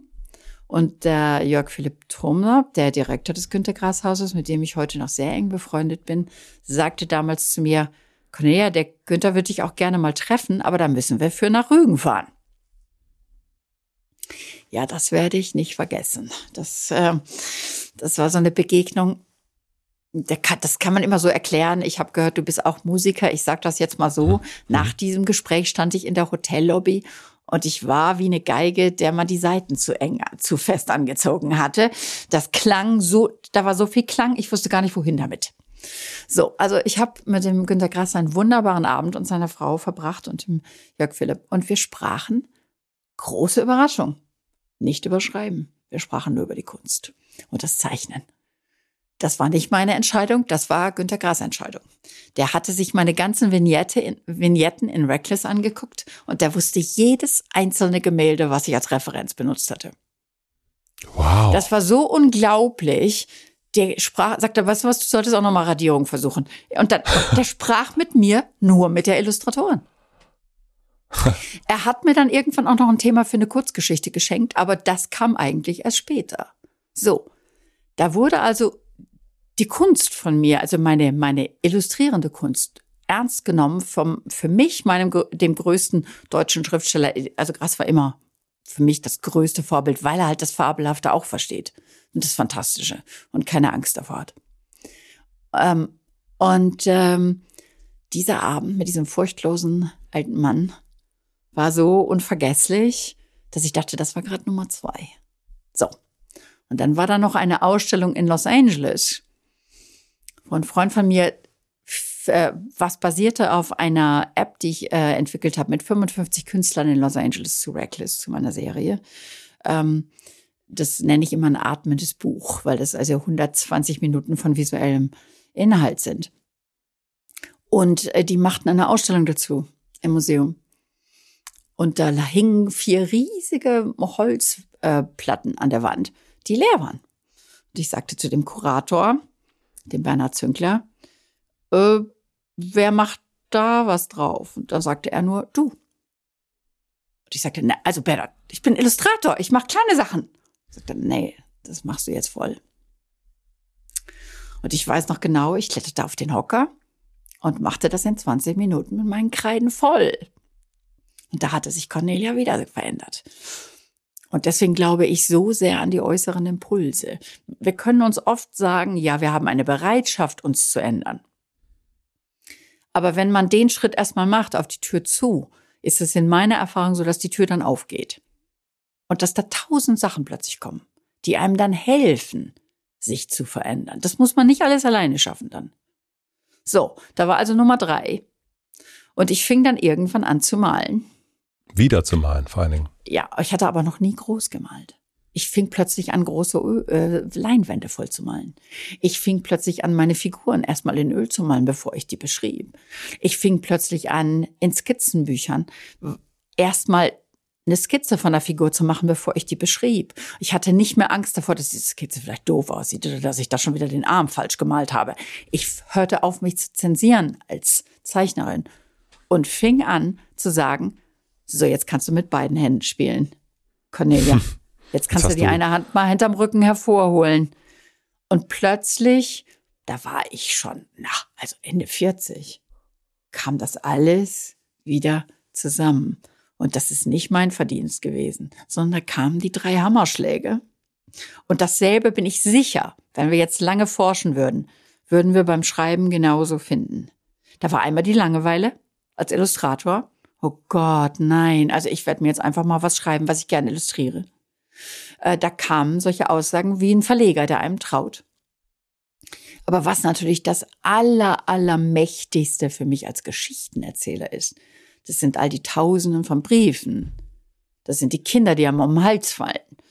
Das sind, äh, das sind mm, die Eltern, die einem sagen, unser Kind ist gerade gestorben, aber wir mussten immer den Drachenreiter vorlesen damit er das schaffte.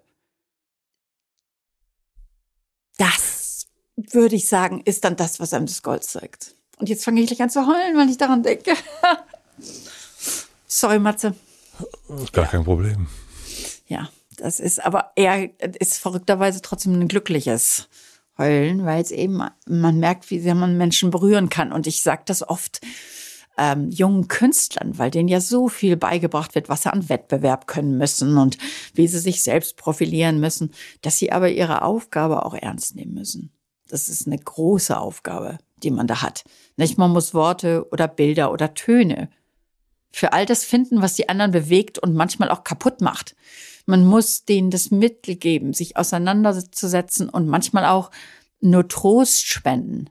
Dann den brauchen wir ja auch und das haben wir uns gerade die letzten Jahre doch sehr bewiesen. Den brauchen wir ja auch sehr. Du hast gerade von den Briefen erzählt. Ähm, es braucht ja dennoch manchmal eben auch so eine, also man begibt sich auf eine Reise hin zu seinem Werkzeugkoffer, fängt an, ähm, den Hammer zu benutzen, also Geschichten zu erzählen, dann in deinem Moment würde ich jetzt sagen, sage ich mal, ist jetzt der Hammer. ähm, oder vielleicht habe ich da die Feder gefunden im Werkzeug. Oder die Feder. Ich war das vielleicht sogar erst enttäuscht, weil ich wollte ja mal Pilot werden. Aber ich mhm. habe gedacht, oh, da liegt ja eine Feder drin. Ja. Also nehmen wir mal an, das ist, oh, Fehler ja. passt ein bisschen besser zu den Hühnern. Also ähm, was, äh, was war für dich aber so der Moment des Vertrauens? Weil du hast erst auch von Mut gesprochen. Ähm, es gibt ja viele Künstler, Künstlerinnen, die das sich eben nicht zutrauen zu sagen, ich setze jetzt alles drauf, ich mache das mal nebenbei oder am Abend oder am Wochenende. Aber dann irgendwann zu sagen, ich bin Geschichtenerzählerin, ähm, das braucht ja auch braucht Erfolge vielleicht auch, braucht, ähm, ich weiß es nicht, was es braucht, was es bei dir gebraucht hat, aber weißt du noch, was es gebraucht hat? Ich glaube, das allererste, was es braucht, ähm, ist die Überzeugung, dass du nicht anders leben kannst. Und auch nicht anders leben willst. Ich glaube, das muss, das muss dir klar sein. Du willst schreiben, du willst zeichnen, du willst Musik machen. Du kannst nicht leben, ohne das zu tun. Ich glaube, das haben mir auch ganz viele Illustratoren hier so gesagt.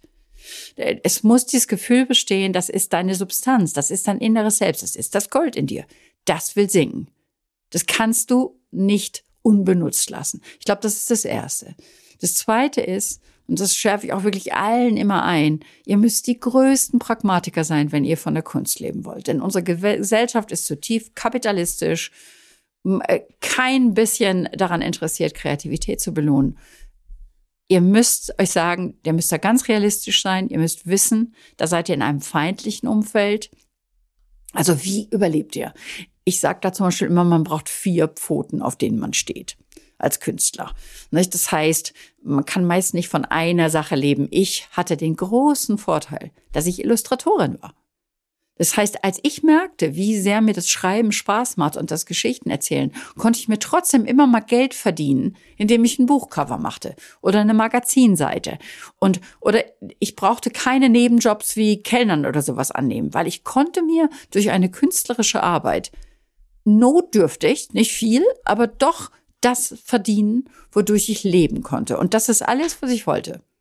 Ich habe gesagt, okay, wenn du genug zu essen hast und du hast eine Wohnung, das reicht. Mehr, mehr kannst du nicht verlangen. Dafür lebst du von dem, was dir jeden Tag glücklich macht. Ich glaube, das versuche ich auch immer zu sagen, wenn mich hier, hier meine jungen Gäste fragen, hm, wie hast du das geschafft? Indem man die niedrigsten Ansprüche erstmal hat. Indem man sich sagt, die ersten zehn Jahre werden ganz furchtbar schwer. Indem man sich sagt, du wirst viel mehr arbeiten als jeder andere und viel weniger verdienen. Ich glaube, dass wir, dass man als Künstler, egal in welchem Bereich man arbeitet, unendlich realistisch sein muss und unendlich pragmatisch. Das heißt, auch wenn ich mit Leidenschaft an diese Arbeit glaube, versuche ich äh, in dieser Welt, die ganz an ganz andere Dinge glaubt, super, super pragmatisch daran zu gehen. So, also wo kommt das Geld her? Okay, du musst jetzt vielleicht mal eine Magazin-Seite machen. Du, du musst selber Geschichten schreiben, die du illustrieren kannst, dir dadurch im Grunde, du musst unabhängig sein. Ich ermutige zum Beispiel hier junge Bilderbuchmacher, denen bringe ich bei, ihre Geschichten zu erzählen, damit sie zu einem Verlag hingehen können und da ein fertiges Produkt zeigen und nicht darauf warten müssen, dass jemand sagt, oh, deine Bilder sind ja toll, da haben wir genau die richtige Geschichte zu. Also eine Mischung aus Leidenschaft und Pragmatismus ist, glaube ich, sehr wichtig, wenn man sich entscheidet, so etwas wie Geschichten erzählen zu machen. Natürlich ist es richtig, was du sagst. Der Erfolg beflügelt dich dann. Wenn das erst der erste Leserbrief kommt, dein Buch lege ich immer unter das Kissen und streichel's, wenn ich traurig bin. Ja, wunderbar. davon kannst du schon mal wieder ein paar Jahre leben.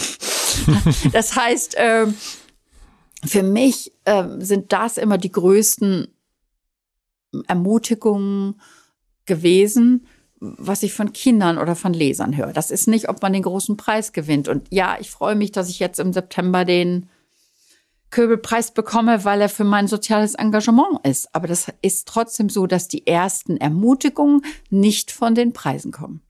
Die sind dann nachher was Schönes, wo die Arbeit gesehen wird, wo man, wo man dann auch solche Erfolge teilen kann mit denen, mit denen man arbeitet. Aber zuerst beginnt es damit, dass da plötzlich ein Leser einem schreibt.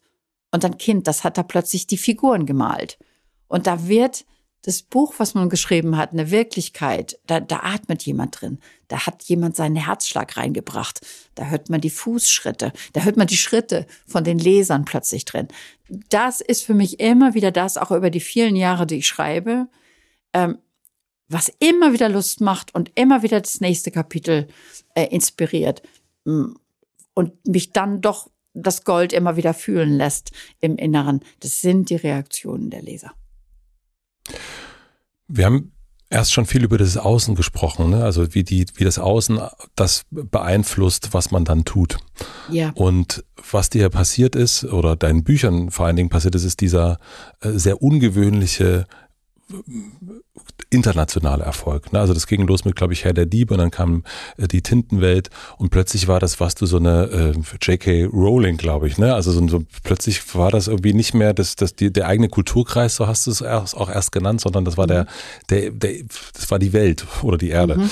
Ähm, wie hat dich das beeinflusst? Also wie hat das vielleicht auch deine Kunst beeinflusst? Ja, das, das glaube ich, war einer der größten Einflüsse. Ähm, zu begreifen, die Verantwortung auch zu begreifen, dass man Geschichten für Kinder oder auch für Erwachsene aus aller Welt, für Familien aus aller Welt erzählt und dass die wirklich leidenschaftlich geliebt werden, egal wo man hinkommt, dass man sofort dieses Echo findet und weiß, dass diese Leser, denen man da in Neuseeland oder in Indien begegnet, schon zu Hause in den eigenen Geschichten sind. Es ist fast eine, glaube ich, der berührendsten Erfahrungen, die man machen kann. Also dieses, du kommst nach Indien, bist, ja. in, bist in Varanasi und plötzlich äh, ja. triffst du einen Menschen und äh, der hat äh, Tintenherz gelesen. Ja. Mhm. Und je, in jedem, äh, das ist auch sehr verschieden von Land zu Land, welches Buch das leidenschaftlichst geliebte ist. Das ist immer sehr interessant. Ähm, die Fragen zu hören, ähm, die Leidenschaft und auch der, wo man sieht, dass was man an Trost und an ähm, erschaffen hat, dass man Welten geschaffen hat, in denen Menschen mehr über die Welt verstehen, aber sich gleichzeitig auch in der sicher und zu Hause fühlen. Ähm, das ist so der, ne, das alte Bob Dylan-Lied, I gonna give you shelter from the storm. Aber man muss in dem Shelter den Storm hören können. Sonst ist es tot. Also in meiner Erfahrung wollen Leser die Wirklichkeit über die Welt hören. Die wollen nicht irgendwelche idyllischen Lügen hören. Das hat mich, glaube ich, so grundsätzlich verändert, plötzlich zu begreifen, dass ich weltweit veröffentlicht bin. Und das ist einem Mädchen zu bedanken namens Cla verdanken namens Clara, das äh, eine ähm, deutsche Mutter und einen englischen Vater hatte. Und irgendwann äh, meinem englischen Verleger schrieb, warum sind meine Lieblingsbücher nicht auf Englisch erschienen? Äh, bei mir sind das immer Kinder, die hm. Karriereschritte ähm, auslösen. Das, ich bin auch ganz sicher, dass ich auf die Time Magazine Liste nur gekommen bin, weil da irgendeine Elfjährige ihrem Vater erzählt hat, die soll mich mal da draufsetzen. Das ist immer so. Ob Filmrechte angefragt werden, große Interviews, meist steht da ein Kind hinter. Ähm, und auch für dieses Interview ein bisschen, ja. Das stimmt. Ja. Ja. Ist es so? Ja. ja. Siehst du? Ja. ja. Siehst du, Matze? Das ist, mhm. äh, das ist wirklich ganz verrückt. Das also mein Sohn hat es nicht gesagt, er äh, äh, interviewt die mal, sondern ne, das ist äh, mit Tintenherz. Äh, ach ja, das ist ja, okay, lesen wir das mal, hören wir das mal. Aha, das ist ja interessant, boah, ist ja interessant, okay, mhm, mhm, ja. Und die wilden ja. Hühner, Kolleginnen von mir, ja. Mhm. Siehst du, also das ist wirklich, und deswegen hm. Äh, sehe ich mich eher so als jemand, der umgeben ist von wirklich einer solchen Menge von Menschen und wir sind zusammen auf der Reise. Nicht? Und ich versuche ihn immer wieder ähm, die Reise auf, auf eine Art zu führen oder, oder sie, ihn, sie zu Ländern zu bringen, wo sie sein wollen, wo sie etwas finden. Aber mir wird halt unendlich viel dann auch gebracht von den Lesern. Nicht? Guck mal. Und als ich dann in Indien stand oder in Neuseeland, habe ich gedacht, Cornelia, Du möchtest, dass die sich alle finden. Und mir ist gerade auf unglaublich berührende Weise das dann zurückgekommen. Ich hatte ja eine junge ukrainische Schriftstellerin zu Besuch, die Polina, die dann irgendwann zu mir sagte, Cornelia, du kannst dir nicht vorstellen, was das für mich bedeutet hat, als ich mit 16 Reckless las und da waren ukrainische Märchen drin. Ich kann dir nicht mal sagen, was das für mich bedeutet hat. Und da kam zurück, was ich theoretisch gedacht hatte. Ich gehe jetzt mit der Reckless-Reihe, also in der zeigt sich es am deutlichsten, in den anderen Büchern inzwischen auch, aber Reckless war im Grunde das so, jetzt gehe ich auf die Reise durch die Märchen dieser Welt und jeder meiner Leser wird sich in einem dieser Bücher finden. Jetzt muss ich mal gucken, wie ich das schaffe, weil es so viele Länder und so viele Märchen gibt, wie ich das so mache, dass sie doch zumindest irgendwie anklingen. Das heißt, ich habe jetzt vier Bücher weit geschafft. Also ich bin jetzt in Japan gewesen und äh, in Persien und äh, so langsam decke ich mir ab. Das nächste muss ich, lese ich gerade afrikanische Märchen und setze mich mit äh, afrikanischer Geschichte auseinander, ähm, um diese Weltreise dann irgendwie zu beschließen. Ich merke aber, oh Gott, Südamerika hast du noch gar nicht genug beschrieben. Da brauchst du jetzt noch eine Figur, die das irgendwie mit reinbringt. Also von daher, ja, hat es, ich schreibe jetzt die Reckless-Bücher seit 12, 14 Jahren, hat es zutiefst mein Leben geprägt, dass ich plötzlich all diese Begegnungen der Welt hatte und diesen Lesern das Gefühl geben wollte, dass sie, dass ich ihr Geschichtenerzähler bin. Und als die Pauline das zu mir sagte, dass das wirklich funktioniert, dass sie, dass sie ihre, dass sie sehe, ihre Land ist gesehen in den Büchern, ähm, das hat mich sehr glücklich gemacht. Also es ist nicht nur ein zeigen, also dass man die Welt zeigt, also immer wieder bei dem Shelter sozusagen, sondern eben auch, dass man ja, dass man sich sieht äh, und bei dem, auch bei dem Spiegel wiederum. Also es ist nicht nur ja. eine, eine neue Welt aufmachen, eine, eine fabelhafte Welt, sondern äh, nicht nur das Fremde darin zu zeigen, sondern auch, es muss immer auch eine, eine Spiegelung des, des eigenen sein. Ja. Man muss sich selbst ja. darin finden können. Und man muss auch bereit sein, das andere zu werden. Nicht? Ich meine, das brauchen wir in unserer Welt mehr denn je nicht? In, die, in die Schuhe der anderen zu schlüpfen, was Literatur ja schon immer vermochte. Nicht? Uns zu Gestaltwandlern zu machen. Man möchte immer hoffen, dass jeder leidenschaftliche Leser ganz selbstverständlich durch die Augen anderer gucken kann. Aber leider ist es ja nicht immer so. Nicht? Also, aber eigentlich denkt man, Literatur müsste das beibringen, dass man in andere heute, in andere Fälle ähm, mit einer großen Selbstverständlichkeit schlüpft.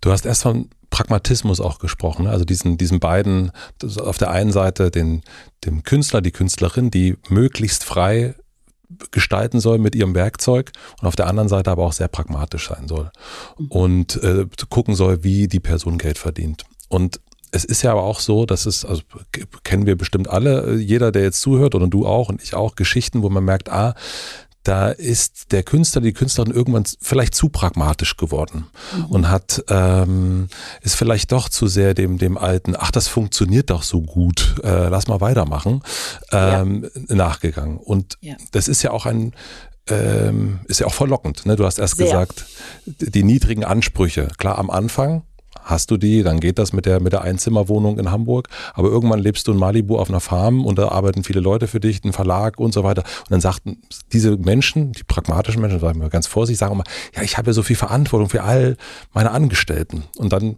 machen sie vielleicht Dinge, die nicht mehr für die Kunst sind, sondern eher ja, für, für, diesen, für diesen anderen Menschen, dem Pragmatiker. Wie hast du dich oder beziehungsweise wie hast du deine Kunst oder deinen inneren Künstler geschützt und beschützt ihn immer noch. Das ist wirklich, also das mit Gefühl mit der Verantwortung, das kenne ich sehr gut inzwischen. Ne? Und äh, da gerade jetzt auch, seit ich das Projekt mit den jungen Künstlern mache, wird das ja immer größer, äh, weil man merkt, wie viele von einem abhängen und von der Unterstützung, die man ihnen gewähren kann und, und, und. Ähm, aber ich sage mir immer eins, in dem Moment, wo ich das erste mal so eben runtergeschriebene oder Routine gemachte Buch rausbringe, da werden meine Leser mich verlassen. Und das sollten sie auch.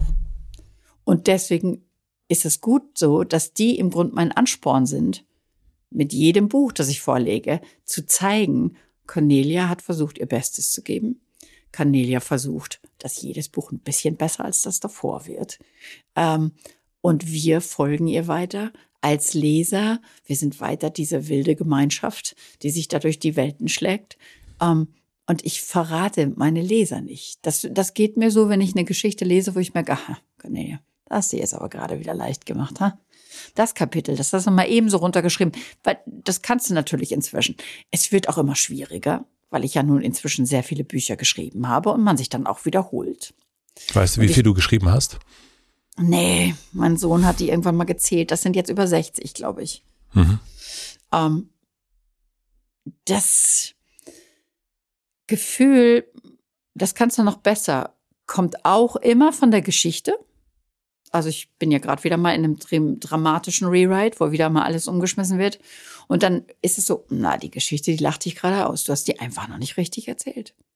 Und ich lese mir ja immer laut vor, während ich schreibe. Und ich merke das schon, wenn das nicht so gut ist.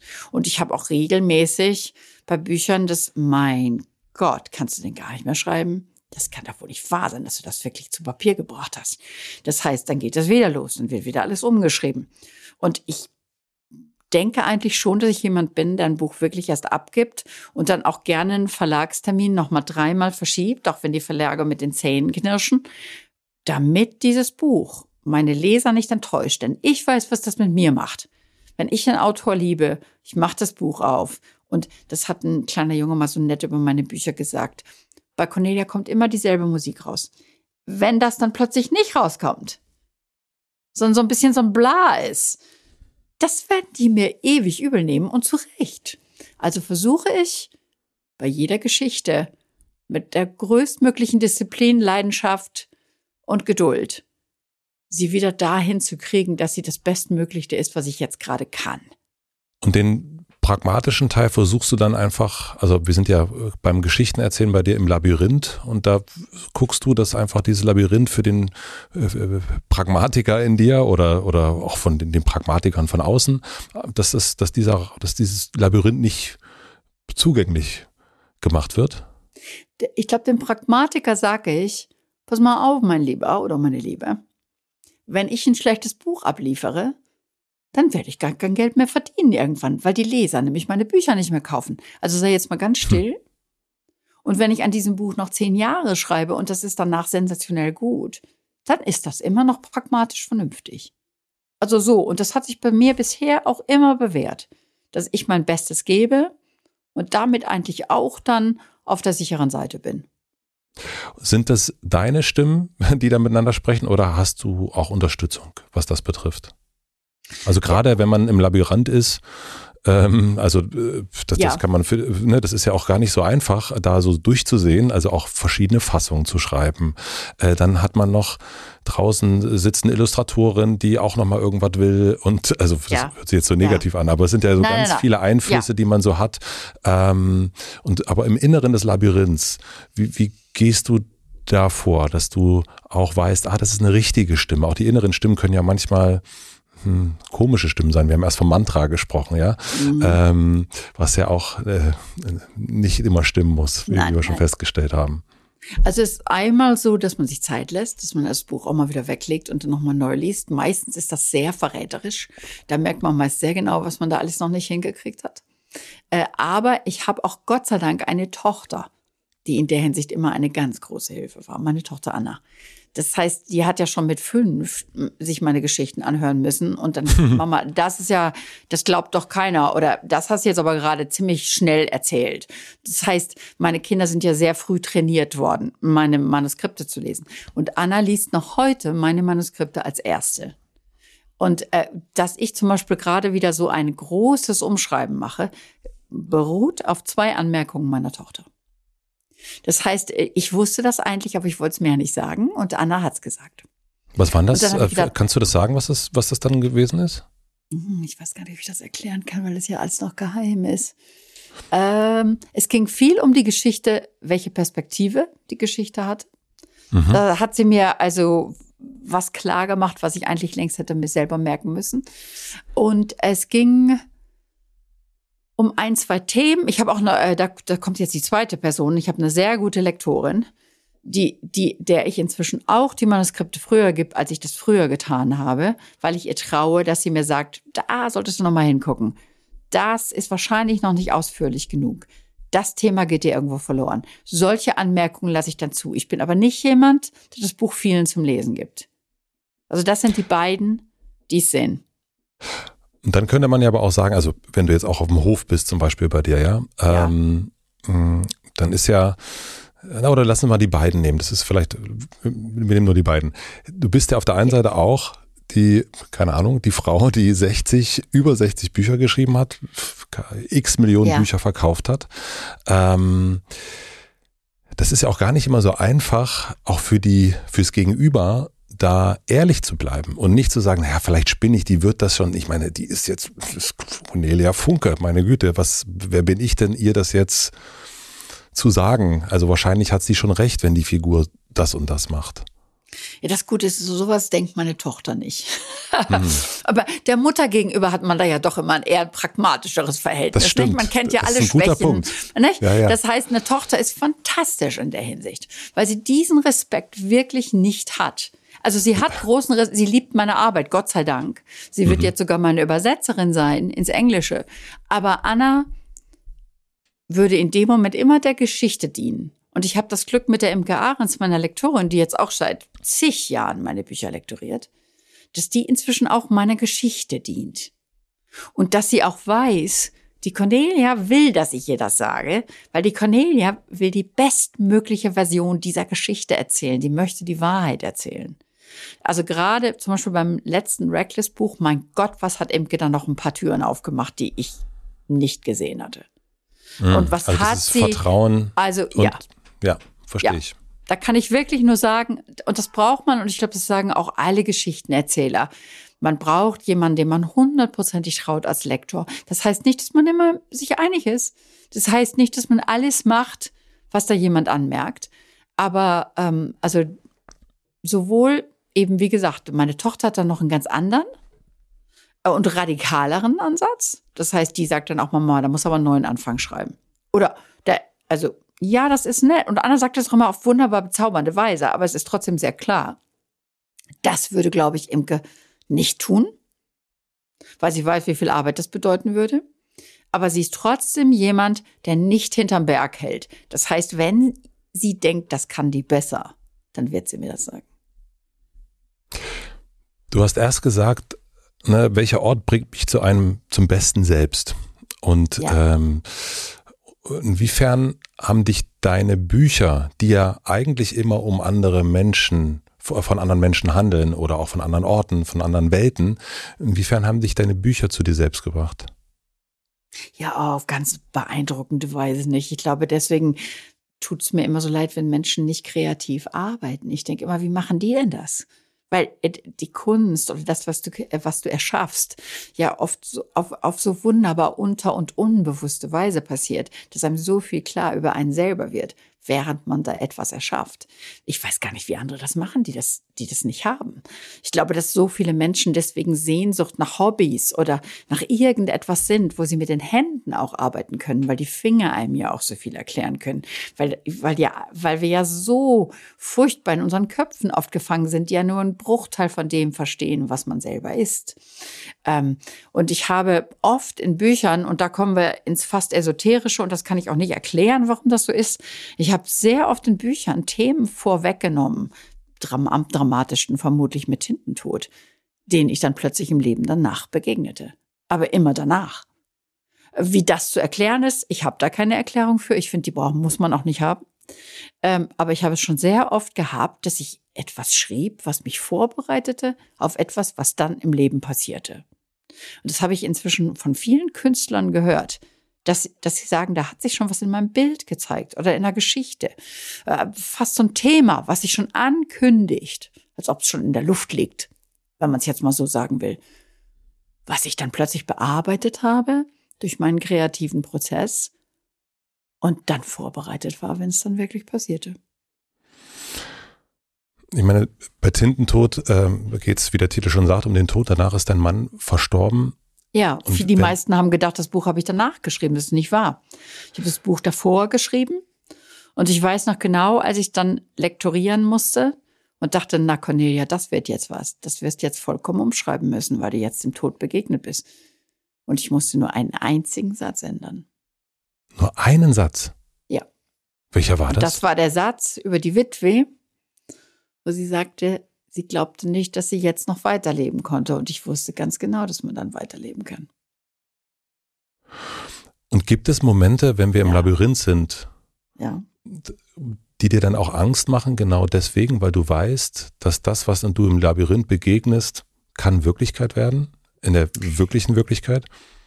Ist mir durchaus schon passiert. Ja, also Gott sei Dank bin ich dann meistens so eingespannt ins Geschichtenerzählen und so gefangen in dem Prozess, das hinzukriegen und zu verstehen und wirklich zu begreifen, was ich da alles finde, dass ich das dann wieder vergesse. Aber ja, ich ertappe mich schon manchmal dabei, dass ich denke, oh.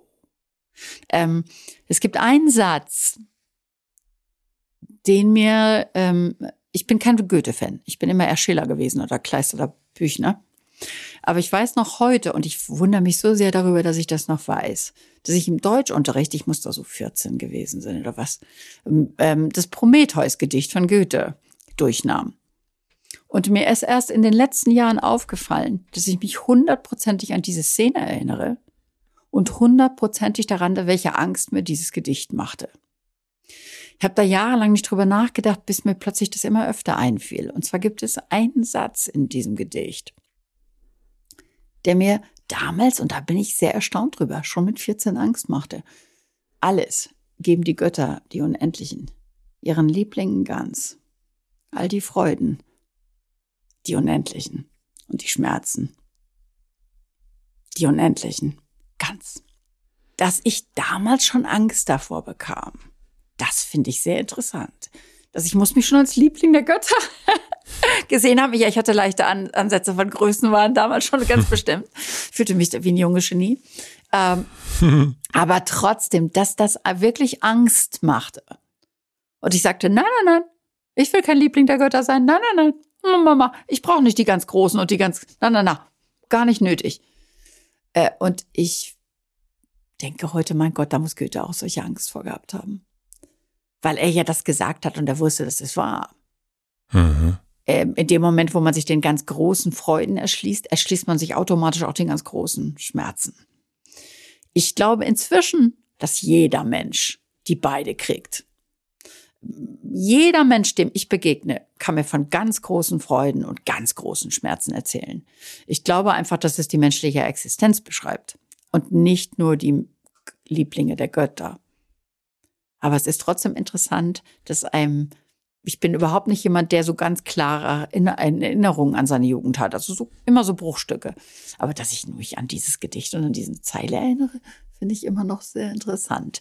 Aber ja, wenn ich dann also diese, diese Zeile als Echo in meinen Geschichten höre, mit den großen Schmerzen und den großen Freuden, das macht Angst und ich denke, da sind wir alle Menschen. Da haben wir auch recht mit, dass uns das Angst macht. Und so sind auch diese Freudenmomente dann auch die Momente, wo man so leicht weiß, ah, da könnte ein Feuer kommen? Ja, das ist. Und ich glaube, dann muss man das lernen, das umzudrehen und zu sagen, wenn das Feuer kommt, dann muss man sich an die Freude erinnern. Man muss es genau umgekehrt machen. Das andere ist ein sehr katholisches Denken. Oh, oh, mein Gott. Also wenn da jetzt was Gutes passiert, kommt bestimmt die Strafe hinterher. Ich glaube, ich weiß noch genau, ich kam über meine verbrannte Brücke, nachdem äh, mexikanischer Gärtner mein Haus gerettet hatte vor dem Feuer in vier Tagen mit, seinen, mit drei Männern. Und, und ähm, Alfonso hatte damals sieben Häuser in der Nacht gerettet. Alfonso ist dein Gärtner, ne? Ja, also nicht mein Gärtner, der hatte also, ein Gartenunternehmen nicht? und arbeitete ja. halt für mich hm. auch und viele andere. Und ich weiß noch genau, ich kam also, der hatte mein Haus gerettet, meine Gäste und meine ganzen Erinnerungen, könnte man sagen. Und ich komme über diese verbrannte Brücke und meine Hecke ist verbrannt und meine Häuser stehen aber. Und also meine Gäste, mein Gästehaus, meine Scheune, wo meine Kunst drin war. Und Alfonso Fuentes steht da an der verbrannten Hecke und sagt, das muss ich jetzt auf Englisch sagen, weil ich kann es mhm. gar nicht auf Deutsch ausdrücken. First the fire, then the water. Magic! Hm. Und ich habe damals noch gedacht, wie sehr ich das liebe, wie die Lateinamerikaner die Welt sehen. Der fantastische Realismus, das Begreifen, dass das alles zusammengehört. Und dass das große Magie ist, auch wenn es furchtbar sein kann.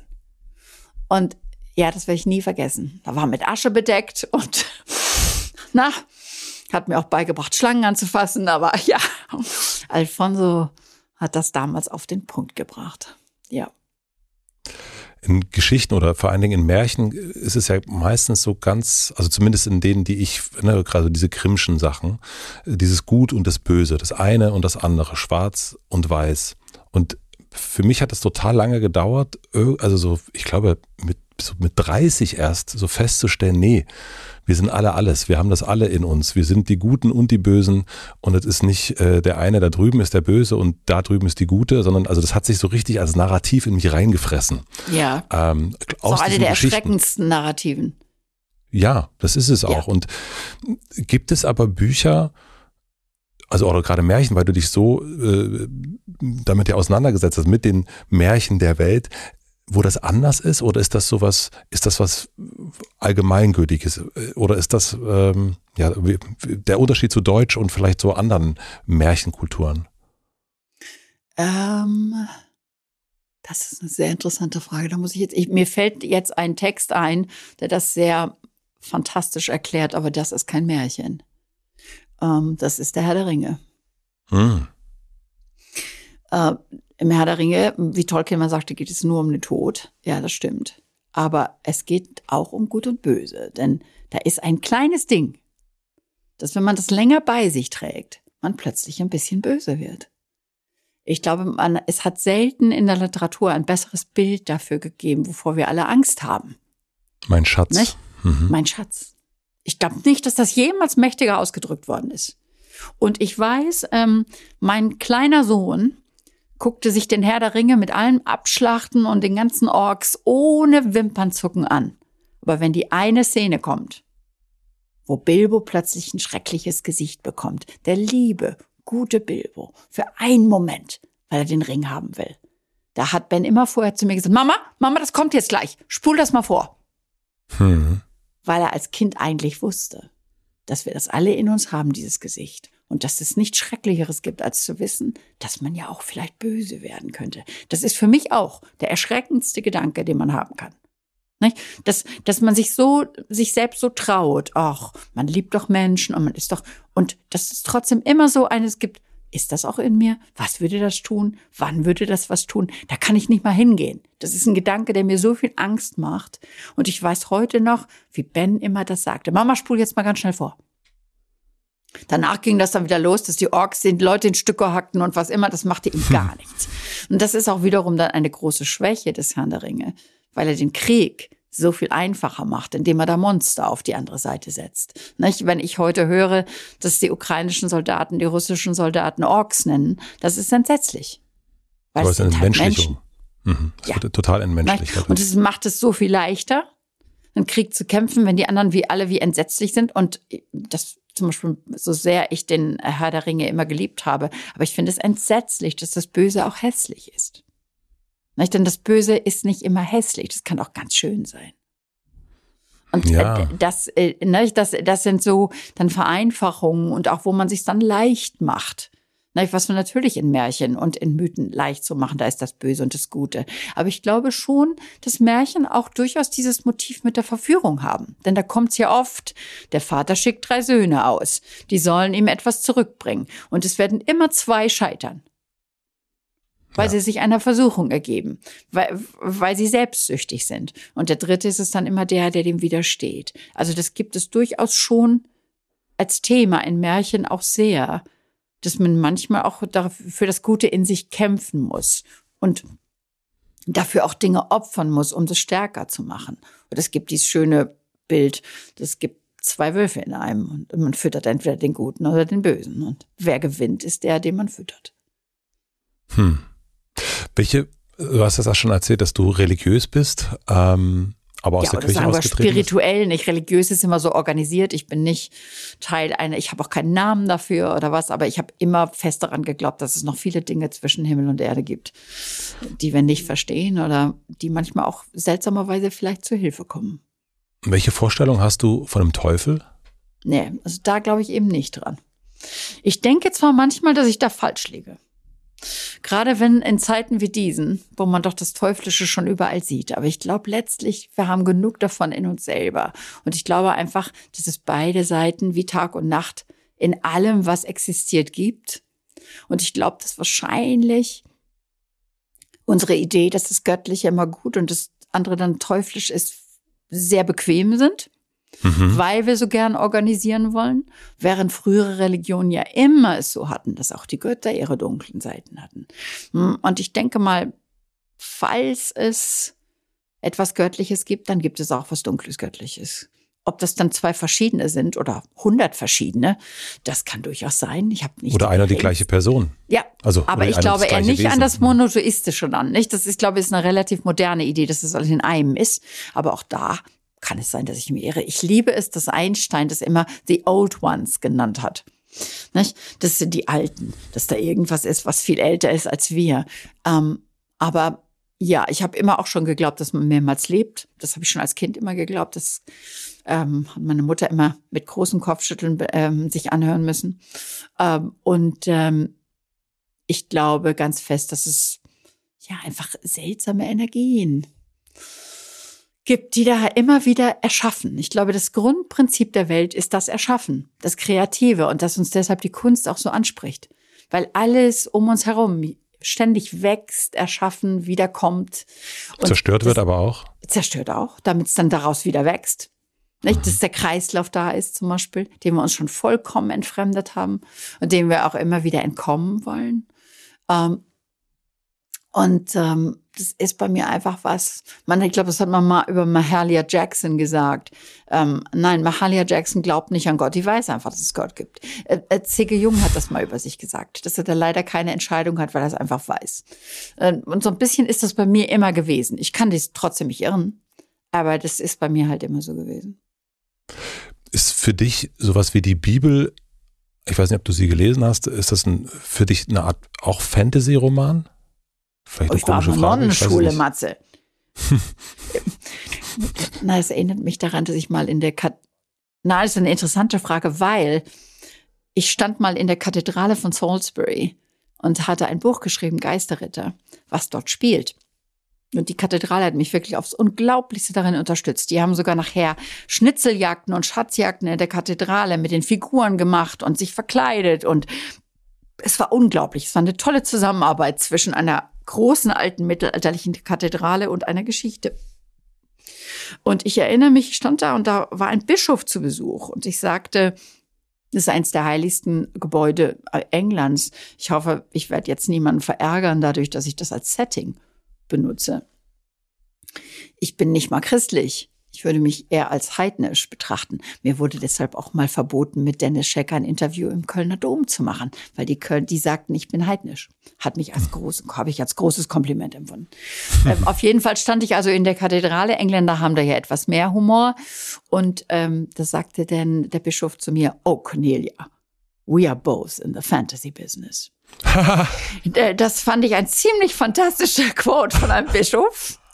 Oh, das ist richtig gute Antwort. Oder? Äh, das war, das war so sind, die Lockheit, die man an den Engländern liebt, oder? Wir ja. sind Kollegen. Ähm, ja, also äh, von daher. Ähm, von daher vielleicht, ja. Von daher vielleicht, ja. ähm, es geht ja bei dir, also in, in, deiner Arbeit mit deinen Werkzeugen, extremst um Vorstellungskraft. Ja, also so ja. Um, um, um, und du hast auch schon erzählt, wie wichtig es für dich war, die Welt zu bereisen eben oder auch um die eigene Vorstellungskraft äh, auszuweiten. Ja. Was machst du noch? Um dieses, uh, um dieses Das ist ja auch eine ganz interessante Frage. Äh, ich glaube, ähm, die beste Quelle, und das mache ich immer noch gar nicht genug, obwohl ich mich so viel damit beschäftige, ist, ist die Natur. Das heißt, also das, was alles es gibt, alles Nichtmenschliche. Das heißt, ich habe jetzt hier zum Beispiel gerade ein Projekt, wo junge Naturschützer herkommen und wir wollen so katalogisieren, zeichnen, machen, alles, was hier an Nichtmenschen lebt. Jede Pflanze, jedes Tier. Und dann wollen wir die Bilder überall an die Wand hängen, damit man mal sieht, wer hier alles lebt. Und die, die Vielfalt und der Einfallsreichtum der natürlichen Welt demütigt mich einfach jeden Tag.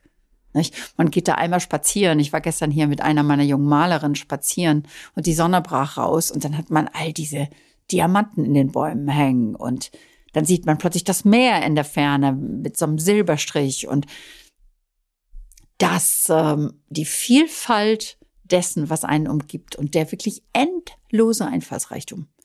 Ähm, das finde ich immer noch wahrscheinlich die inspirierendste Quelle und auch immer wieder die demütigendste. Und deswegen auch so nah an der Natur und nicht in einer Stadt? Für ja. dich jetzt? Ja, in der Stadt ist langweilig mich zu Tode, weil es ja alles von Menschen gemacht. Das kann ich gar hm. nicht mehr. Also das ist so, na, da gucke ich auf eine Wand, die hat jemand gebaut. Na, da gucke ich jetzt auf ein Geschäft. Ich muss auch immer Geld ausgeben, um irgendwas zu machen, weil das ist in der Stadt nun mal so. Ich höre auch nicht wirklich, weil ich höre ja dauernd den Verkehr. Nicht? Also das heißt, man hört dauernd die Maschinen, man hört, das ist für mich was, das steht dann zwischen mir und der Welt. Und ich möchte eigentlich die Welt sehen. Und die Welt ist für mich halt die, die eigentlich so war, bevor wir da so lauter Sachen draufgebaut haben. Natürlich ist es aufregend, dann zwischendurch mal wieder in einer großen Stadt zu sein, aber nach zwei Tagen bin ich dann auch meistens damit durch. Und ich liebe es auch, wenn äh, ich in der Natur lebe, einfach so jeden Tag zu sehen, jeden Tag sieht dieser Himmel anders aus. Jeden Tag ist das Licht und die Farben anders. Äh, und keiner sagt mir, da muss ich jetzt Geld für bezahlen, dass ich das feststelle oder sehe, hm. ähm, sondern ja, das ist einfach, das ist das, das ist mal das Interessante, wenn dann Leute zu mir kommen, die auch in der Stadt leben oft. Und das erste ist meist der Satz, das ist ja wie im Paradies. Und dann sagst du, das müssen wir jetzt aber mal definieren. Was bedeutet denn das Paradies? Warum ruft Natur dieses Wort immer hervor? Denn Paradies heißt ja auch, der Löwe schläft neben dem Lamm, was ja nun ganz bestimmt in der Natur nicht passiert. Ähm, der, das bedeutet auch behütet sein. Man nimmt ja sogar an, dass das Paradies von den Gärten indischer Adeliger inspiriert war, die ihre Löwen so sehr fütterten, dass die die Lämmer wirklich nicht aßen. Was ist Paradies? Und ich glaube, ähm, es gibt so eine andere Zitat, dass die Natur nie eine Reaktion von uns erwartet. Während natürlich ein menschliches Umfeld das immer tut. Wir werden überfahren wenn wir nicht aufpassen, wo wir gerade sind, wir in der Stadt. Wir müssen permanent reagieren. Auf Menschen, auf Gebäude. Während die Natur das akzeptiert, das wird es auch nicht tun. Ähm, und wird das deshalb vielleicht auch als äh, stressfreier oder paradiesischer dann empfinden. Aber es kommt immer als erster Satz. Das ist ja wie im Paradies hier. Das heißt, dass wir in der Natur einfach nicht müssen. Ja. Mhm. Ganz genau. Das müssen wir natürlich, um zu überleben, müssen wir es auf die Dauer natürlich. Nicht? Also ich meine, wenn wir jetzt, äh, wenn du uns beide jetzt in den Wald stecken würdest, dann würden wir schon sehr schwer haben, da zu überleben. Mhm. Aber wir müssen nichts, also wir müssen nichts darstellen. Nein, wir müssen nichts darstellen, wir müssen nicht reagieren. Mhm. Nicht? Es, ist, es ist der Natur auch relativ ähm, äh, es interessiert sie eigentlich nicht, obwohl sie uns durchaus wahrnimmt. Das ist ja auch was, was wir als Menschen ständig unterschätzen, wie sehr uns Vögel, Pflanzen alles wahrnimmt und auch beobachtet, weil wir natürlich eine mögliche Gefahrenquelle sind. Ähm, das ist, äh, ja, ich habe heute Morgen kam ich vom, vom Kaffee zurück und die Helena, meine junge Malerin, stand einfach nur da und starrte die Berge an. Und äh, deswegen mache ich meine Orte immer so, dass die Künstler, die kommen, wirklich konfrontiert werden mit Natur. Da fällt mhm. dann der Strom auch öfter aus und da ist dann auch mal ein Feuer und da kommt auch ein Sturm und ein Gewitter ist wesentlich beunruhigender hier oben auf dem Berg. Aber ich möchte ja, dass sie erleben, was das mit ihnen macht. Und es ist ganz aufregend zu sehen, wie die Kunst sich auch bei allen sofort ändert. Also was ich hier schon an Veränderungen gesehen habe, in den Bildern, in den Figuren, äh, in der Musik. Ich hatte ja einen Saxophonisten, der hier aufnahm und sagte, mein Gott, ich bin ja zum ersten Mal im Studio, wo ich nachts die Tür aufmache, weil ich die hm. Geräusche ja mit aufnehmen will und ich muss mich nicht abschotten gegen die Welt und die Musik im Grunde zu so einer, zu einem Gegenbild machen, sondern hier drückt sie dann mit aus, was da draußen auch passiert. Ähm, deswegen glaube ich da sehr sehr stark dran. Ich habe immer zwischendurch überlegt, ach, muss da auch noch mal eine Werkstatt in der Stadt aufmachen, da kommen die einfach leichter hin. Das dauert hier so lange, bis man hier ankommt. Das ist, nein. Es ist trotzdem schön, dass die alle in 20 Minuten rauf nach Volterra laufen können und dann auch mal einen Kaffee trinken und auch sich mit menschlicher Zivilisation konfrontieren. Aber ähm, sie sagen auch alle, sie lieben diese Mischung, dass es da durchaus eine kleine und sehr, sehr intensive Stadt gibt. Nicht zu weit weg. Aber es ist hier oben so still, das macht einigen erstmal auch Probleme, wenn sie kommen. Das ist ja so still hier. Man hört ja gar nichts. Ja, man hört schon. Man hört die Eule da gerade. Ne? Das Wildschwein, hast du es gerade gehört? Da, der Hirsch. Man hört eben nur ganz andere Dinge. Wenn wir bei der Vorstellungskraft bleiben, gibt es für dich so einen Satz, das gibt's nicht? Uh, meinst du das jetzt im Sinne von, das existiert nicht? Es existiert, genau, es existiert nicht. Nein. Auch ein schweres Wort. Nein. Ich kann mir wirklich vorstellen, dass alles existiert. Äh, nein, ich glaube sogar, dass wir uns nicht vorstellen können, was alles existiert. Ich glaube, wir haben eine sehr begrenzte Vorstellungskraft. Ich glaube, wir, wir, wir stellen uns alles immer so nach menschlichem Maß vor. Ich meine, da muss man nur einmal in die Insektenwelt gehen oder was sie jetzt gerade über Fungi und Pilze herausfinden, dass wir sehen, wir, wir haben wirklich nicht die geringste Ahnung von dem Gewebe dieser Welt. Musstest du dir das erarbeiten? Oder ist das etwas, was, also äh, durch das ganze Gespräch frage ich mich, wie sehr bist du, also so, ich, naja, so, so, du hast ja auch dieses, man muss sich selbst finden. Ähm, aber wie sehr ist diese unglaubliche Offenheit trotz Couch Potato äh, an einer oder anderen Stelle, ist die schon so da gewesen, würdest du sagen? Ist das so ein, bist du so gestimmt auf die Welt gekommen? Also ich glaube schon, dass ich als Kind ähm, sehr neuig und auch immer sehr hungrig darauf war, dass es was anderes gibt. Aber du könntest sicherlich sagen, dass einer meiner wichtigsten kulturellen Einflüsse sicherlich Raumschiff Enterprise war. Also, dass ich mit zehn schon angefangen habe, Star Trek zu gucken und dachte, mein Gott, all die Welten. Und dann, und dann, wie, wie verschieden es sein kann, ein Mensch zu sein. Und wer, wer lebt denn da wohl alles noch? Wer weiß, was das alles mit meinem Kopf gemacht hat? War das schon da? Wer war das Huhn, wer war das Ei? Das kann ich dir im Nachhinein natürlich nicht mhm. sagen. Aber allein dieses Gefühl, da draußen ist doch noch so viel mehr. Die Offenheit, die habe ich immer gehabt. Aber ich muss sagen, ich glaube, ich bin ein wesentlich interessanterer und besserer Mensch durch das geworden, was ich erlebt habe, das Schlimme und das Gute. Und ähm, ich hoffe, dass ich das noch ein bisschen fortsetze und der Kopf noch ein bisschen offener wird. Ich lese gerade zwei Bücher über afrikanische Geschichte und bin einfach nur schockiert davon, was ich alles nicht weiß. Oder was ich auch immer ganz selbstverständlich über Afrika zum Beispiel gedacht habe, was einfach nur dumm ist. Ähm, ich glaube, wir alle lernen das gerade, auch durch die ganzen politischen Bewegungen, nicht, was da alles von der Jugend in Frage gestellt wird, ob das die, das Geschlechterthema ist, ob das das Black Lives Matter ist, wo man dann plötzlich merkt, mein Gott, da hast du einen blinden Fleck gehabt. Das hast du nicht gesehen. Das hast du gesehen durch weiße mitteleuropäische Augen. Oh mein Gott, wie ist denn das, wenn du das plötzlich durch neuseeländische oder durch Aborigine Augen siehst? Ich weiß noch genau, ich war bei einem Panel in Sydney über Märchen erzählen, wo ich einen ähm, indischen Autor neben mir sitzen hatte und einen Aborigine-Autor. Der erste Aha-Effekt war der, als der Aborigine-Autor zu Märchen sagte, ja, nicht, das ist jetzt so die nächste, der nächste Schritt des Kolonialismus, dass sie jetzt unsere Märchen nehmen und in die ihre Fantasy-Romane einbauen. Mm. Ich dachte, wow, das stimmt ja vollkommen. Das ist ja eine Aneignung von Kultur, ähm, das Plündern der Welt ähm, in erzählerischer, erzählerischer Weise. Wie interessant ist das? Dass man das respektvoll auch durchaus kann, ist eine andere Sache, aber es war trotzdem so ein interessanter Gedanke, der mir noch nicht begegnet war. Und dann sagte der indische Autor, der unter anderem auch in Berkeley unterrichtet, ja, ja, ja, und dann guck dir doch nur mal an, was sie gerne gucken, Game of Thrones, ne? Und da hat dann die Königin wieder weiße Haare und dann bringt sie den Wilden wieder Zivilisation bei. Und ich saß da und er hatte mir ganz mal eben die Welt umgedreht und sie mir durch andere Augen gezeigt.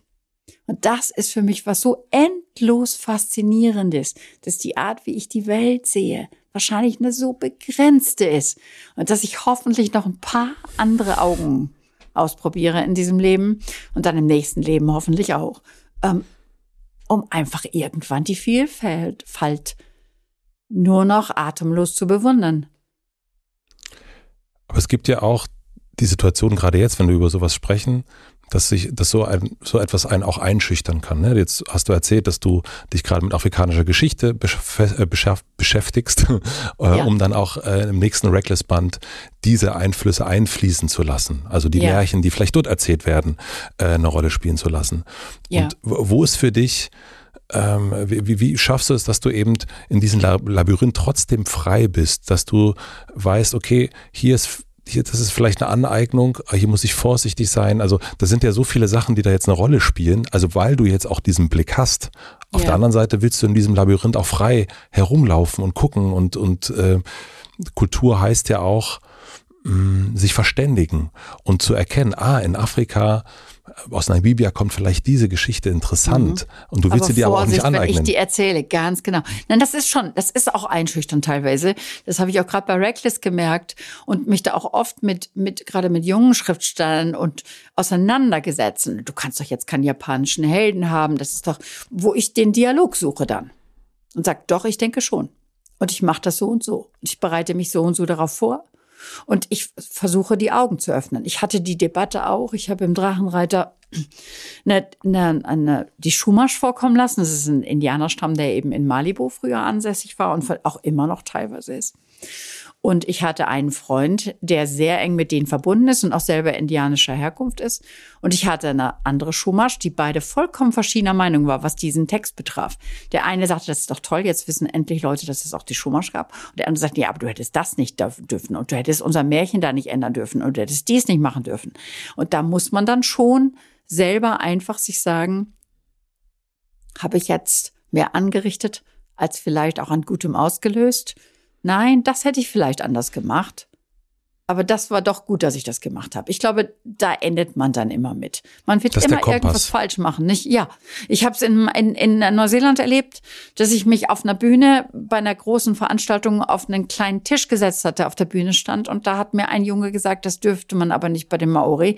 Das wäre ein Bruch der Kultur. So und ich habe gesagt, oh Gott, was passiert denn jetzt? Ich meinte das wirklich, aber die anderen haben den Jungen dann ausgelacht weil ich das so gesagt habe. Also das ist natürlich immer was. Und da habe ich dann eine lange Dialog auf Facebook gehabt, wo ich gesagt habe, ihr könnt nicht erwarten, wenn ich das erste Mal nach Neuseeland komme, dass ich das weiß und ich war euer Gast. Und diese Bemerkung kam auch von einem weißen Kind, nicht von einem Maori. Ähm, und da muss man dem Gast dann manchmal auch erlauben, dass er was tut, was ein Tabu bricht. Weil man von seinen Gästen nicht immer erwarten kann, dass sie all diese Tabus kennen. Und ich glaube, das ist das Aufregende, dann in diesem Dialog zu bleiben. Und mich dann auch, wenn ich jetzt zum Beispiel mm, einen schwarzen Helden in der Farbe der Rache habe, weil ich schon immer den schwarzen Prinzen in der Tintenwelt hatte, zu trauen, dass ich das hinkriege, in diesem Moment in seiner Haut zu sein. Und ich erinnere mich dann an den kleinen afroamerikanischen Jungen, der mir irgendwann schrieb, Cornelia, mit dem schwarzen Prinzen hast du mir meinen größten Helden geschenkt. Da musste ich dann einfach dem trauen, dass ich das kann. Hm. Aber da werde ich auch manchmal mit auf den Bauch fallen. Jetzt äh, hast du, ich glaube, seit 40 Jahren schreibst du ungefähr, ne? so plus, minus. Wir haben erst so mit über, über Ende 20 äh, gesprochen und ähm, ja. dann so ungefähr 60 Bücher und immer wieder im Labyrinth sein. Und mhm. ähm, da ist man ja auch, naja, man ist da allein und hat natürlich hier und da Unterstützung und so weiter und so fort. Und ich finde es faszinierend. Du bist ja nie allein. Nein, nein, du bist nicht allein. Matze. Bist mit deinen ganzen Figuren da drin. Mit deinen ganzen Figuren. Aber dann ist ja auch diese Außenwelt, ähm, die Menschen, die jetzt auf deinem Hof sind. Ich habe, wenn ich in Interviews von dir gelesen habe, dann spielt Freundschaft eine ganz, ganz große Rolle. Die Familie spielt eine ganz, ganz große Rolle. Wie schaffst du das, dass beide Welten auch funktionieren. Also die menschliche und die nichtmenschliche, jetzt nenne ich das mal so, weil ich kenne auch Autoren, wenn ich die treffe, Autorinnen, die gerade in ihrer Geschichte sind, die sind so in ihrem Labyrinth. Das ja. sind auch Menschen, die gerade Filme machen oder Alben machen, ja. ja. Die ja. sind eigentlich, die können auch von nichts anderem mehr reden, als gerade dieser eine Song, den die geschrieben haben oder die Unsicherheit oder das. Also eigentlich geht's ganz oft um die Labyrinthe, in denen sie gerade drin sind. Da habe ich wirklich den Vorteil, dass ich das schon immer sehr gut konnte. Also da waren meine Kinder ein wunderbares Training, weil ich habe immer gesagt, ich werde nicht Thomas Mann sein, der die Tür zugemacht hat und die müssen davor stehen. Meine Tür ist auf, Die können reinkrabbeln, reinkommen, was immer. Mein Mann half immer, der war zu Hause und half, dass es dann auch mal nicht zu viel wurde. Aber die spielten in meinem Schreibzimmer und ich lernte dadurch, von einer Minute auf die andere, von einer Realität in die andere zu gehen. Das konnte mir dann manchmal passieren, dass ich sagte, mein Gott, das regnet jetzt nicht. Ah, ach ja, natürlich, das regnet ja nur in dem Buch. Ach, hm. da, solche Sachen habe ich. Es ist auch jetzt so hier zum Beispiel, ich muss im Moment zwei Kapitel am Tag ähm, redigieren, um meine Deadline zu schaffen. Gestern kam aber die Chiara zu mir und sagte, du können wir mal reden über Bologna. Dann muss ich mir sagen, Cornelia, das ist dir jetzt wichtig. Das heißt, du musst jetzt das Kapitel zur Seite legen, auch wenn du da gerade mittendrin bist. Und jetzt mal mit der Chiara reden. Das ist wichtig. Das ist auch letztlich immer die richtige Entscheidung. Und was ich glaube, dass es eigentlich ist die Art, wie ich auch lebe, dass ich immer Menschen hier habe, sehr gut für die geistige Gesundheit. Weil ich glaube, wenn man sich allzu sehr, gerade als Kreativer, wenn die Kunst dann allzu sehr betört und weil man auch so dann manchmal ja auch so betört von sich selbst ist, von dem, was man kann. Die anderen, die holen einen dann immer wieder auf den Boden der Tatsachen zurück. Und es tut dann auch immer wieder gut, weil man ja letztlich für die anderen das macht, mit jemandem Kaffee zu trinken, mit jemandem essen zu gehen und ein wirkliches Leben zu haben, dass das, dass das Leben, was man fiktiv erzählt, immer wieder befruchtet und nährt. Ich glaube, sonst wird das wirklich gefährlich und sonst werden die auch steril. Ich glaube ganz fest daran, dass Künstler, die sehr verhaftet sind in einer Gemeinschaft, die sehr verhaftet sind mit Familie und mit all dem, was das Leben ausmacht, die besseren Künstler sind. Und deswegen eigentlich nicht dieser Thomas Mannsche Rückzug und äh, bitte sprechen Sie mich an oder ich bin äh, Boniver, der in eine Waldhütte geht und auch dann niemanden sehen muss, wenn er so lange er sein Boniver sehr liebe, ich gebe es. Ich auch. Ich finde es auch. Ich, äh, also es das, muss das, auch seine Vorteile haben. Ne? Denn Boniver ist ein fantastisches Beispiel. Was da dann da rauskommt, dann sagst du dir gut, der hat, ich glaube, was der Vorteil ist, wenn man das so macht und ich, ab und zu mache ich das ja auch. Das ist das, dass du das einfach die Welt dann besser hörst. Nicht? Wenn du natürlich permanent mit Menschen umgeben bist, hörst du die Menschen. Wenn der Boniver in die Hütte geht, dann hört er die Welt. Hm. Das kann dann eben, manchmal ist das auch wichtig. Man muss, glaube ich, immer abschätzen, was die Geschichte dann gerade braucht. Ich war zum Beispiel jetzt gerade, das, ein, das war die einzige Woche in diesem Jahr, die ich hier allein sein werde. Und da habe ich natürlich unheimlich was geschafft. Das du hast jetzt gerade, ich meine, wir sprechen äh, am, am 2. März. Ja. Du hast, du weißt jetzt schon, die einzige Woche, ja. die du in diesem Jahr allein hast, war, ist jetzt schon durch? Die ist vorbei, ja. das ist, aber sag mal so, du, ich habe ja meine eigenen Räume, wo ich alleine bin. Nicht? Also wir haben alle unsere eigenen Apartments hier. Ich habe ja ein altes Haus gekauft aus dem 17. Jahrhundert, ein altes äh, Bauernhaus, also so, so war mal eine Alabaster-Werkstatt, mhm. wo unten vier kleine Wohnungen sind. Also es war mal ein Agriturismo. Das heißt, jeder hat seine eigene Wohnung. Und ich glaube, mhm. nur dadurch geht das. Wir haben eine Küche, wo wir zusammen kochen können, wenn wir das wollen. Ich sitze jetzt gerade hier in der ähm, in der Bücherei. Ähm, dadurch sind wir ziemlich abgeschottet. Ähm, aber wenn wir nachher rausgehen, dann haben wahrscheinlich Chiara und Helena das Feuer an in der Garage und arbeiten. Ähm, meine Hunde sind im Haus und fragen sich, wo ich jetzt bin. Hm. Und es gibt, glaube ich, hier ein sehr natürliches Hin und Her. Ich glaube, ich habe in dem ersten Jahr 46 Künstler hier gehabt. Äh, dieses Jahr wird das nicht weniger. Wahrscheinlich mehr ja, ja. Ähm, und äh, es ist ganz erstaunlich. Ähm, bisher hat es noch nicht so wirklich ein faules Ei gegeben. Ich warte immer noch darauf, dass das passiert. Aber der Stamm der Fraginistas, wie wir uns hier so gerne nennen, äh, der hält im Moment auch gerade so durch schwere Zeiten. Ich stelle immer mehr fest, dass viele von den jungen Künstlern das hier auch so begeisternd finden, weil sie das Gefühl haben, egal was passiert, auch wenn sie mal scheitern, auch wenn da mal was schlecht geht, auch wenn sie mal nicht weiterkommen, haben sie jetzt diese Gruppe, mit der sie darüber reden können. Und, und, und das hat mal eine ganz berührend, richtig mit Tränen in den Augen zu mir gesagt, Cornelia, ich gehöre zum ersten Mal zu was. Äh, und das hatte ich eigentlich nicht erwartet, als ich dieses Projekt anfing. Ich hatte nicht erwartet, dass ich Gemeinschaft schaffe. Und ich glaube fast, dass das das Wichtigste ist, was ich geschaffen habe. Und wenn man das jetzt hört und denkt, oh mein Gott, ich will da unbedingt hin, ich habe hier gerade mein Buch, äh, meine meine erste Platte, ich ich brauche, äh, ich, ich habe hier meine Pinsel, die sind schon, die liegen schon da, dass die jetzt nach Italien reisen könnten. Ist das etwas, was komplett utopisch ist oder ist das möglich? Also kann man jetzt, wenn man das hört, in irgendeiner Form mit dir Kontakt aufnehmen und sagen, Cornele, ich würde da gerne mal das Feuer mir angucken? Ja, also das haben wir gesagt, geht nicht, weil sonst würden wir überrannt werden. Aber mhm. es gibt halt so, ich fange so langsam an, verschiedene Kanäle zu bauen. Also ich habe jetzt eine Zusammenarbeit mit der Filmakademie, ich habe eine Zusammenarbeit mit der HAW in Hamburg, was Illustratoren betrifft und auch in Trier. Ich habe eine Zusammenarbeit mit German Wahnsinn und den atmenden Büchern, durch die junge Musiker zu mir kommen können. Die könnten auch durch dich zum Beispiel zu mir kommen. Ne? Wenn du zum. Beispiel zu mir sagen würdest, und da glaube ich wirklich ganz fest dran, an solche ganz persönlichen Kontakte und Netzwerke. Das sind zwei junge Musiker. Ich glaube, das wird denen wirklich gut tun, mal eine Woche in Volterra zu arbeiten. Dann mhm. kommen die. Und dann ist das auch ganz leicht. Aber ich muss weiter diese ganz Bitte schreibt mir nicht, bitte schreibt mir nicht. Genau, genau. Nein, meine Matze macht dir das jetzt nicht, das wird zu viel. Aber ich versuche damit zu erklären, wie das funktioniert. Ja. Also du ich werd, wir werden keine öffentlichen Bewerbungskanäle öffnen, aber es wird durch ganz persönliche Gespräche mal passieren. Ich war gerade bei der deutschen Schule in Genua und da hat mir dann die Musiklehrerin gesagt, du, die, kann ich die beiden Mädchen, kann ich mal mit denen kommen und wir arbeiten mal ein Wochenende da. Ja. Nicht? Aber so muss es passieren, durch ganz persönliche Begegnungen ähm, ist dann ab und zu mal ein Wettbewerb. Wir machen jetzt gerade den Präklarat, den Erzählwettbewerb für, für junge Schriftsteller an, an den Schulen. Da habe ich gerade gehört, da sind schon 300 Geschichten eingereicht. Ähm, ich habe eine Zusammenarbeit mit einem kolumbianischen Festival. Äh, solche Sachen. Ich werde mit der Luisa Neubauer was machen. Wir bringen jetzt gerade Naturschützer her und da würde ich gern zum Beispiel, dass das noch mehr wird. Äh, mhm. Ich würde auch gern noch mehr junge Musiker herhaben. Im Moment ist das sehr illustrationslastig. Ähm, aber ähm, so ein generelles Bewerbungsverfahren ist genau wie du gerade sagtest. Bitte schreibt mir nicht, das geht nicht. Mhm. nicht das, das, das wird einfach zu viel.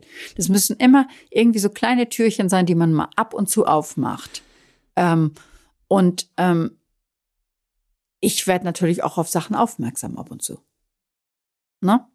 Aber selbst über meine Website geht das nicht. Nein, es geht leider nicht. Weil sonst würde meine Schwester irgendwann hm die Flinte ins Korn werfen, wie man so schön sagt. Äh, das können wir leider nicht machen, weil ich dafür eben auch nur eine einzelne Person bin. Ich finanziere das alles selber. Ich habe jetzt dann ab und zu so ein Glück wie jetzt den Köbepreis im September, wo ich dann, ne, ne, dass man mal zwei Stipendien davon bezahlen kann, die ich auch jungen Künstlern gebe. Ne, ich brauche im Grunde, je mehr Unterstützung man jetzt auch für, an, von außen für diese Arbeit bekommt, natürlich werde ich dann mehr machen. Und ich merke jetzt schon, das ist in Europa wesentlich leichter. Na, ich habe jetzt schon Schulen, die zu mir kommen und die dann aber auch sagen, was können wir tun?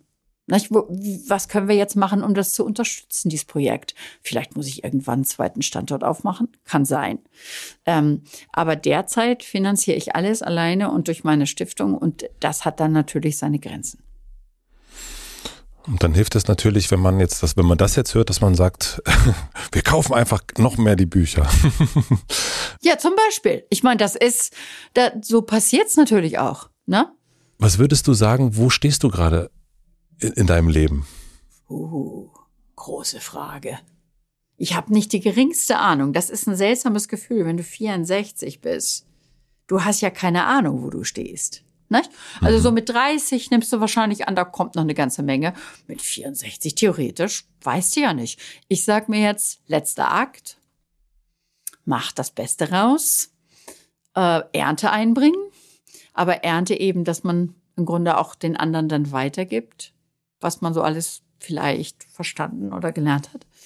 Ähm, aber es ist, finde ich, eine Herausforderung, in dem Alter dann zu sagen, ja, was ist denn aber, falls du jetzt doch noch 20 Jahre lebst? Das ist ja dann doch noch eine Menge. Was machst du denn dann? Also im Moment denke ich, so wie ich eigentlich immer gelebt habe, keine Zukunftsprognosen machen.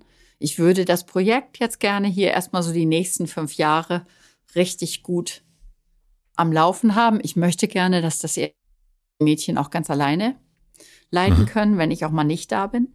Das fängt schon jetzt an, dass das geht. Ähm, ich glaube, ich werde immer weniger so die ganz dicken Bücher schreiben und auch ganz viel mit den Illustratoren kollaborieren, weil mir das unheimlich Spaß macht. Ähm, ich möchte noch verstärkter in den Naturschutz rein. Aber ich würde auch gern das nochmal mit dem Kokon machen. Das heißt, wenn mir alle hier immer so sagen, naja, jetzt bist du ja gelandet, dann sage ich, ja, okay, das ist so, wie ich bin ja großer Doctor Who-Fan. Das ist jetzt, ich habe jetzt meine Heimatplaneten gefunden. Der arme Doktor hat ja keinen mehr, aber ich habe einen. Ich glaube, das ist ein guter Heimatplanet für mich, aber die TARDIS steht immer noch draußen. Und ähm, ich hoffe, ich habe noch ein paar Abenteuer. Mal sehen. Oh. Mal sehen. Da bin ich mir total sicher, dass die Abenteuer noch kommen. Ich würde unser kleines Abenteuer jetzt so langsam enden wollen. Ja. Ähm, und ich habe noch äh, fürs Ende drei äh, schnelle, schnellere Fragen. Du kannst dir aber auch jede Zeit der Welt nehmen. Ich bin, bin ganz entspannt. Okay. Äh, äh ähm, was lernst du gerade, was du noch nicht so gut kannst? Äh, Italienisch. das war wirklich eine schnelle Antwort, ja. Oh, und ich muss auch noch mal einen italienischen Führerschein machen. Das wird noch eine ganz große Katastrophe, weil ich muss dafür ähm, äh, Schaltung lernen. Wir haben ja sau viel über Bücher gesprochen und äh, das ist äh, ganz äh, üblich auch im Hotel Matze und da gibt's äh, und bei dir um dich herum sind ganz ganz viele Bücher. Wir haben sehr viel über Kreativität gesprochen und Vorstellungskraft. Ähm, welches Buch würdest du empfehlen, sollte man lesen, ähm, wenn man da so noch ein bisschen mehr darin forschen möchte?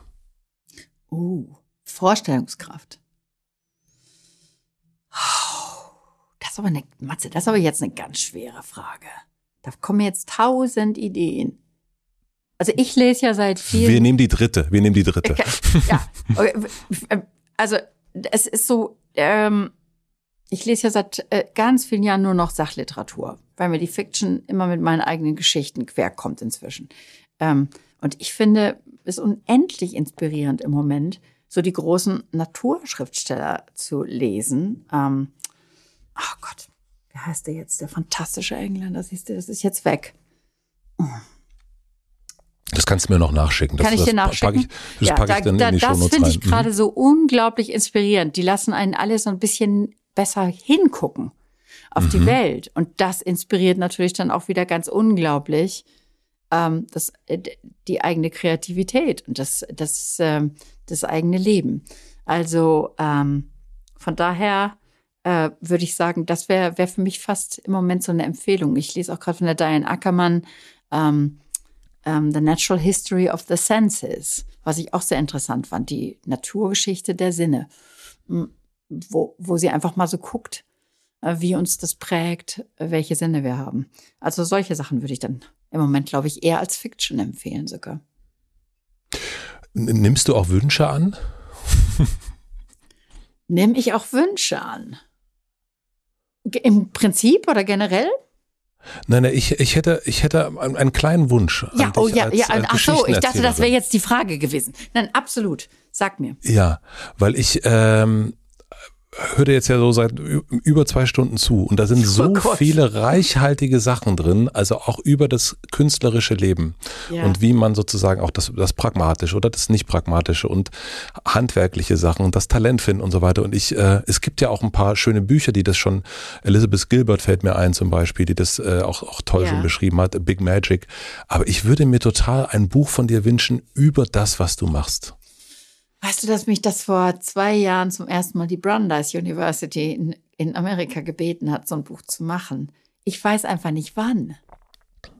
Das war jetzt der zweite. Das ne? ist ne? danke dir. Der, der, der, zweite, bist sogar der dritte schon. Rowold hat mich sowas auch schon gefragt. Mhm. Okay, dann wäre schon der dritte. Oh je. Oh je. Oh okay. je. Aber dürfte nicht zu lang sein, oder? Denkst Nein. du nicht auch? Ich finde, hm. diese langen Bücher, die dann so, oh, das hat dann so was missionarisch Belehrendes, das, da hätte ich große Angst vor. Ich glaube, wenn ich sowas jemals mache, würde ich es immer versuchen, auf ungewöhnliche Weise zu lösen. Also dann auch mit Bild oder mit anderen Stimmen drin oder sowas, denn sonst wird mich's nicht reizen. Also nur meine eigene Stimme dazu hören, das kann man mal in so einem Gespräch machen, aber ich würde das, glaube ich, in einem Buch sehr problematisch finden. Hm. Aber ich. Äh, Aber ich danke glaube, dir dass, für den dritten. Ja, ich danke dir. Ja, es ist der dritte. Wir gucken mal. Da kommen jetzt, also ich kann mir, es ist der dritte und ich kann mir vorstellen, wenn man das jetzt hört, da kommen noch ein paar mehr. Ich glaube, für diese Sache kann ich schon sagen, da könnte der Kollege einmal schreiben. Ja. Das war jetzt hinterhältig. so.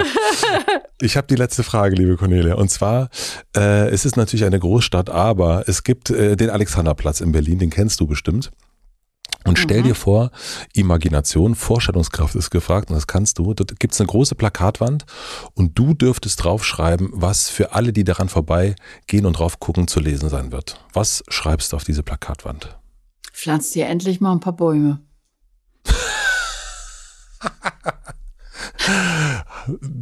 Am Alexanderplatz wirklich notwendig. Das finde ich sehr. Sehr, sehr gut. Also, ähm, den, den, den nehmen wir, würde ich sagen. okay. Vielen, vielen herzlichen Dank für deine Zeit, dass wir äh, sozusagen ganz fantastisch über, was hätte man sich vor 200 Jahren nicht vorstellen können, so miteinander sprechen konnten. Und ganz, ganz viele Einsichten hast du mir geschenkt heute. Also vielen, vielen, vielen herzlichen Dank dafür. Ich danke dir sehr herzlich für das sehr, sehr anregende Gespräch. Hast mir viele Gedanken gebracht.